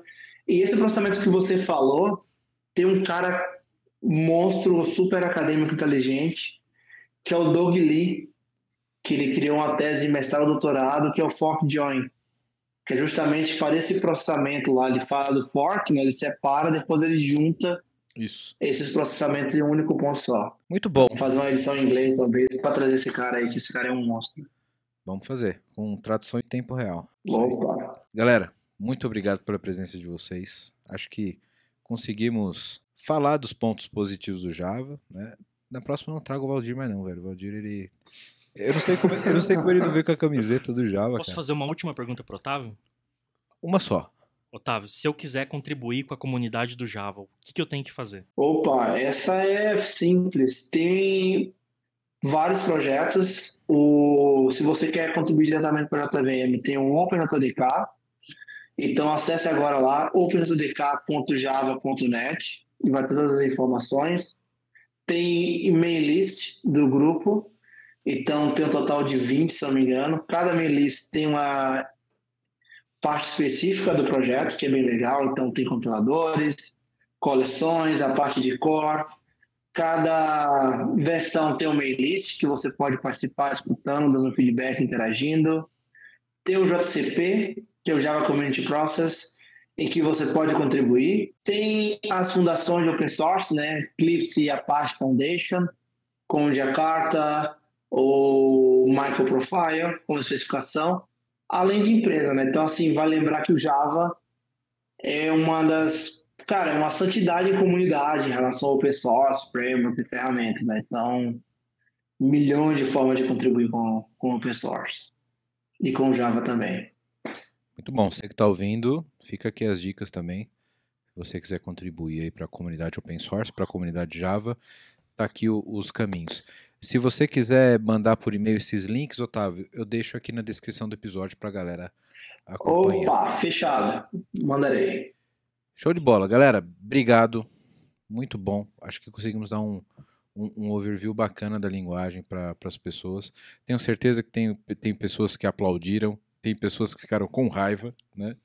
E o objetivo é exatamente esse: é trazer a discussão aqui dos prós e contras de cada linguagem e, e conseguir dar um, um paradigma para quem quer começar, para quem já está na linguagem, quer se especializar, quer contribuir, quer evoluir, né?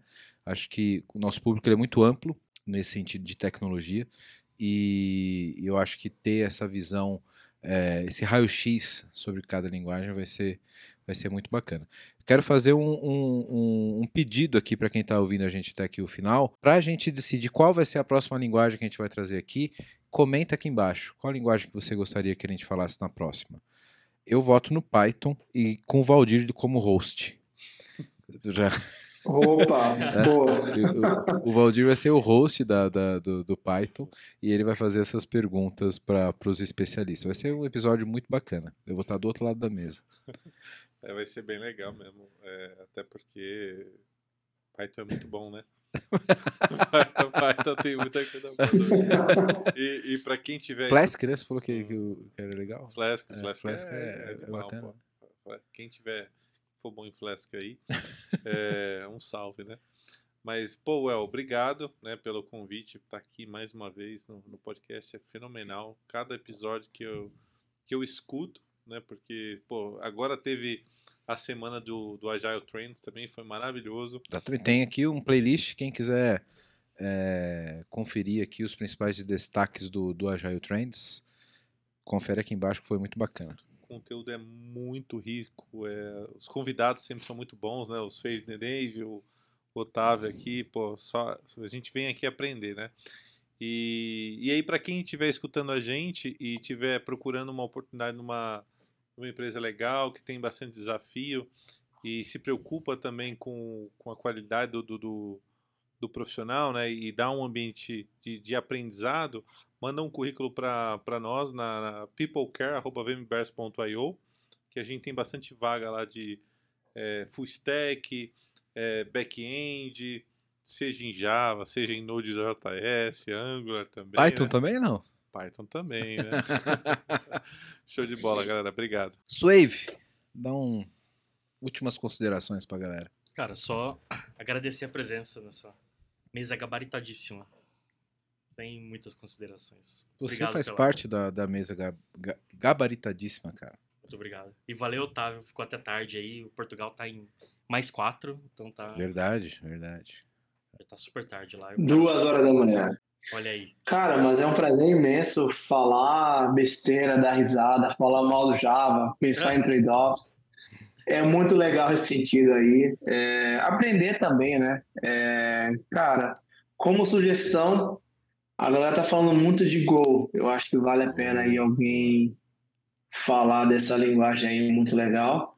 Embora eu ainda tenha um pé atrás quando vejo a galera fazendo um microserviço com Go, falando que é mais fácil sendo que tem que lidar com ponteiro, tá? Eu acho que a galera não entendeu a essência da linguagem ainda. Quando não precisa tratar erro. Mas... Não sei, não sei.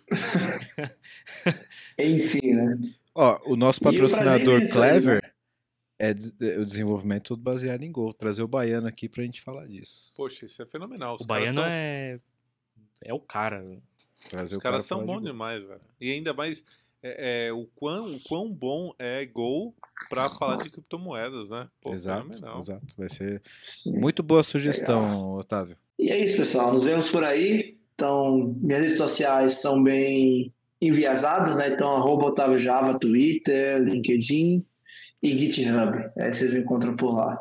Muito bom. O LinkedIn do Otávio, do Valdir e do Suave Neneve, também conhecido como Arthur Suave, estará aqui na descrição do episódio. Fique à vontade para procurar esses caras, complementar, trocar uma ideia com a gente.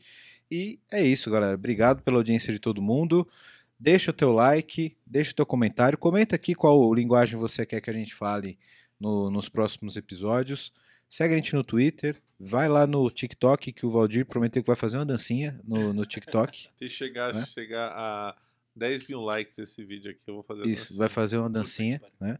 Lá com, com, com uma, trilha, uma trilha sonora do Java. Pensa numa trilha sonora do Java aí, Arthur, pra gente pôr o Aldir pra fazer uma dancinha. Vou pensar, beleza? Vou pensar tipo, aquelas dancinhas assim, tipo, com cada pattern e tal, né? Alguma coisa da Dua Lipa você vai dançar. Isso, vai ser, vai ser bacana. Pensa aí. Então, ó, dá um like aí que a gente vai botar o Aldir pra, pra fazer um TikTok pra gente. Segue a gente no YouTube, no Spotify, e recomenda aí. Estamos sorteando as camisetas, não esquece, comenta aqui que a gente vai sortear nossas camisetas do podcast para quem estiver comentando e recomendando no nosso vídeo.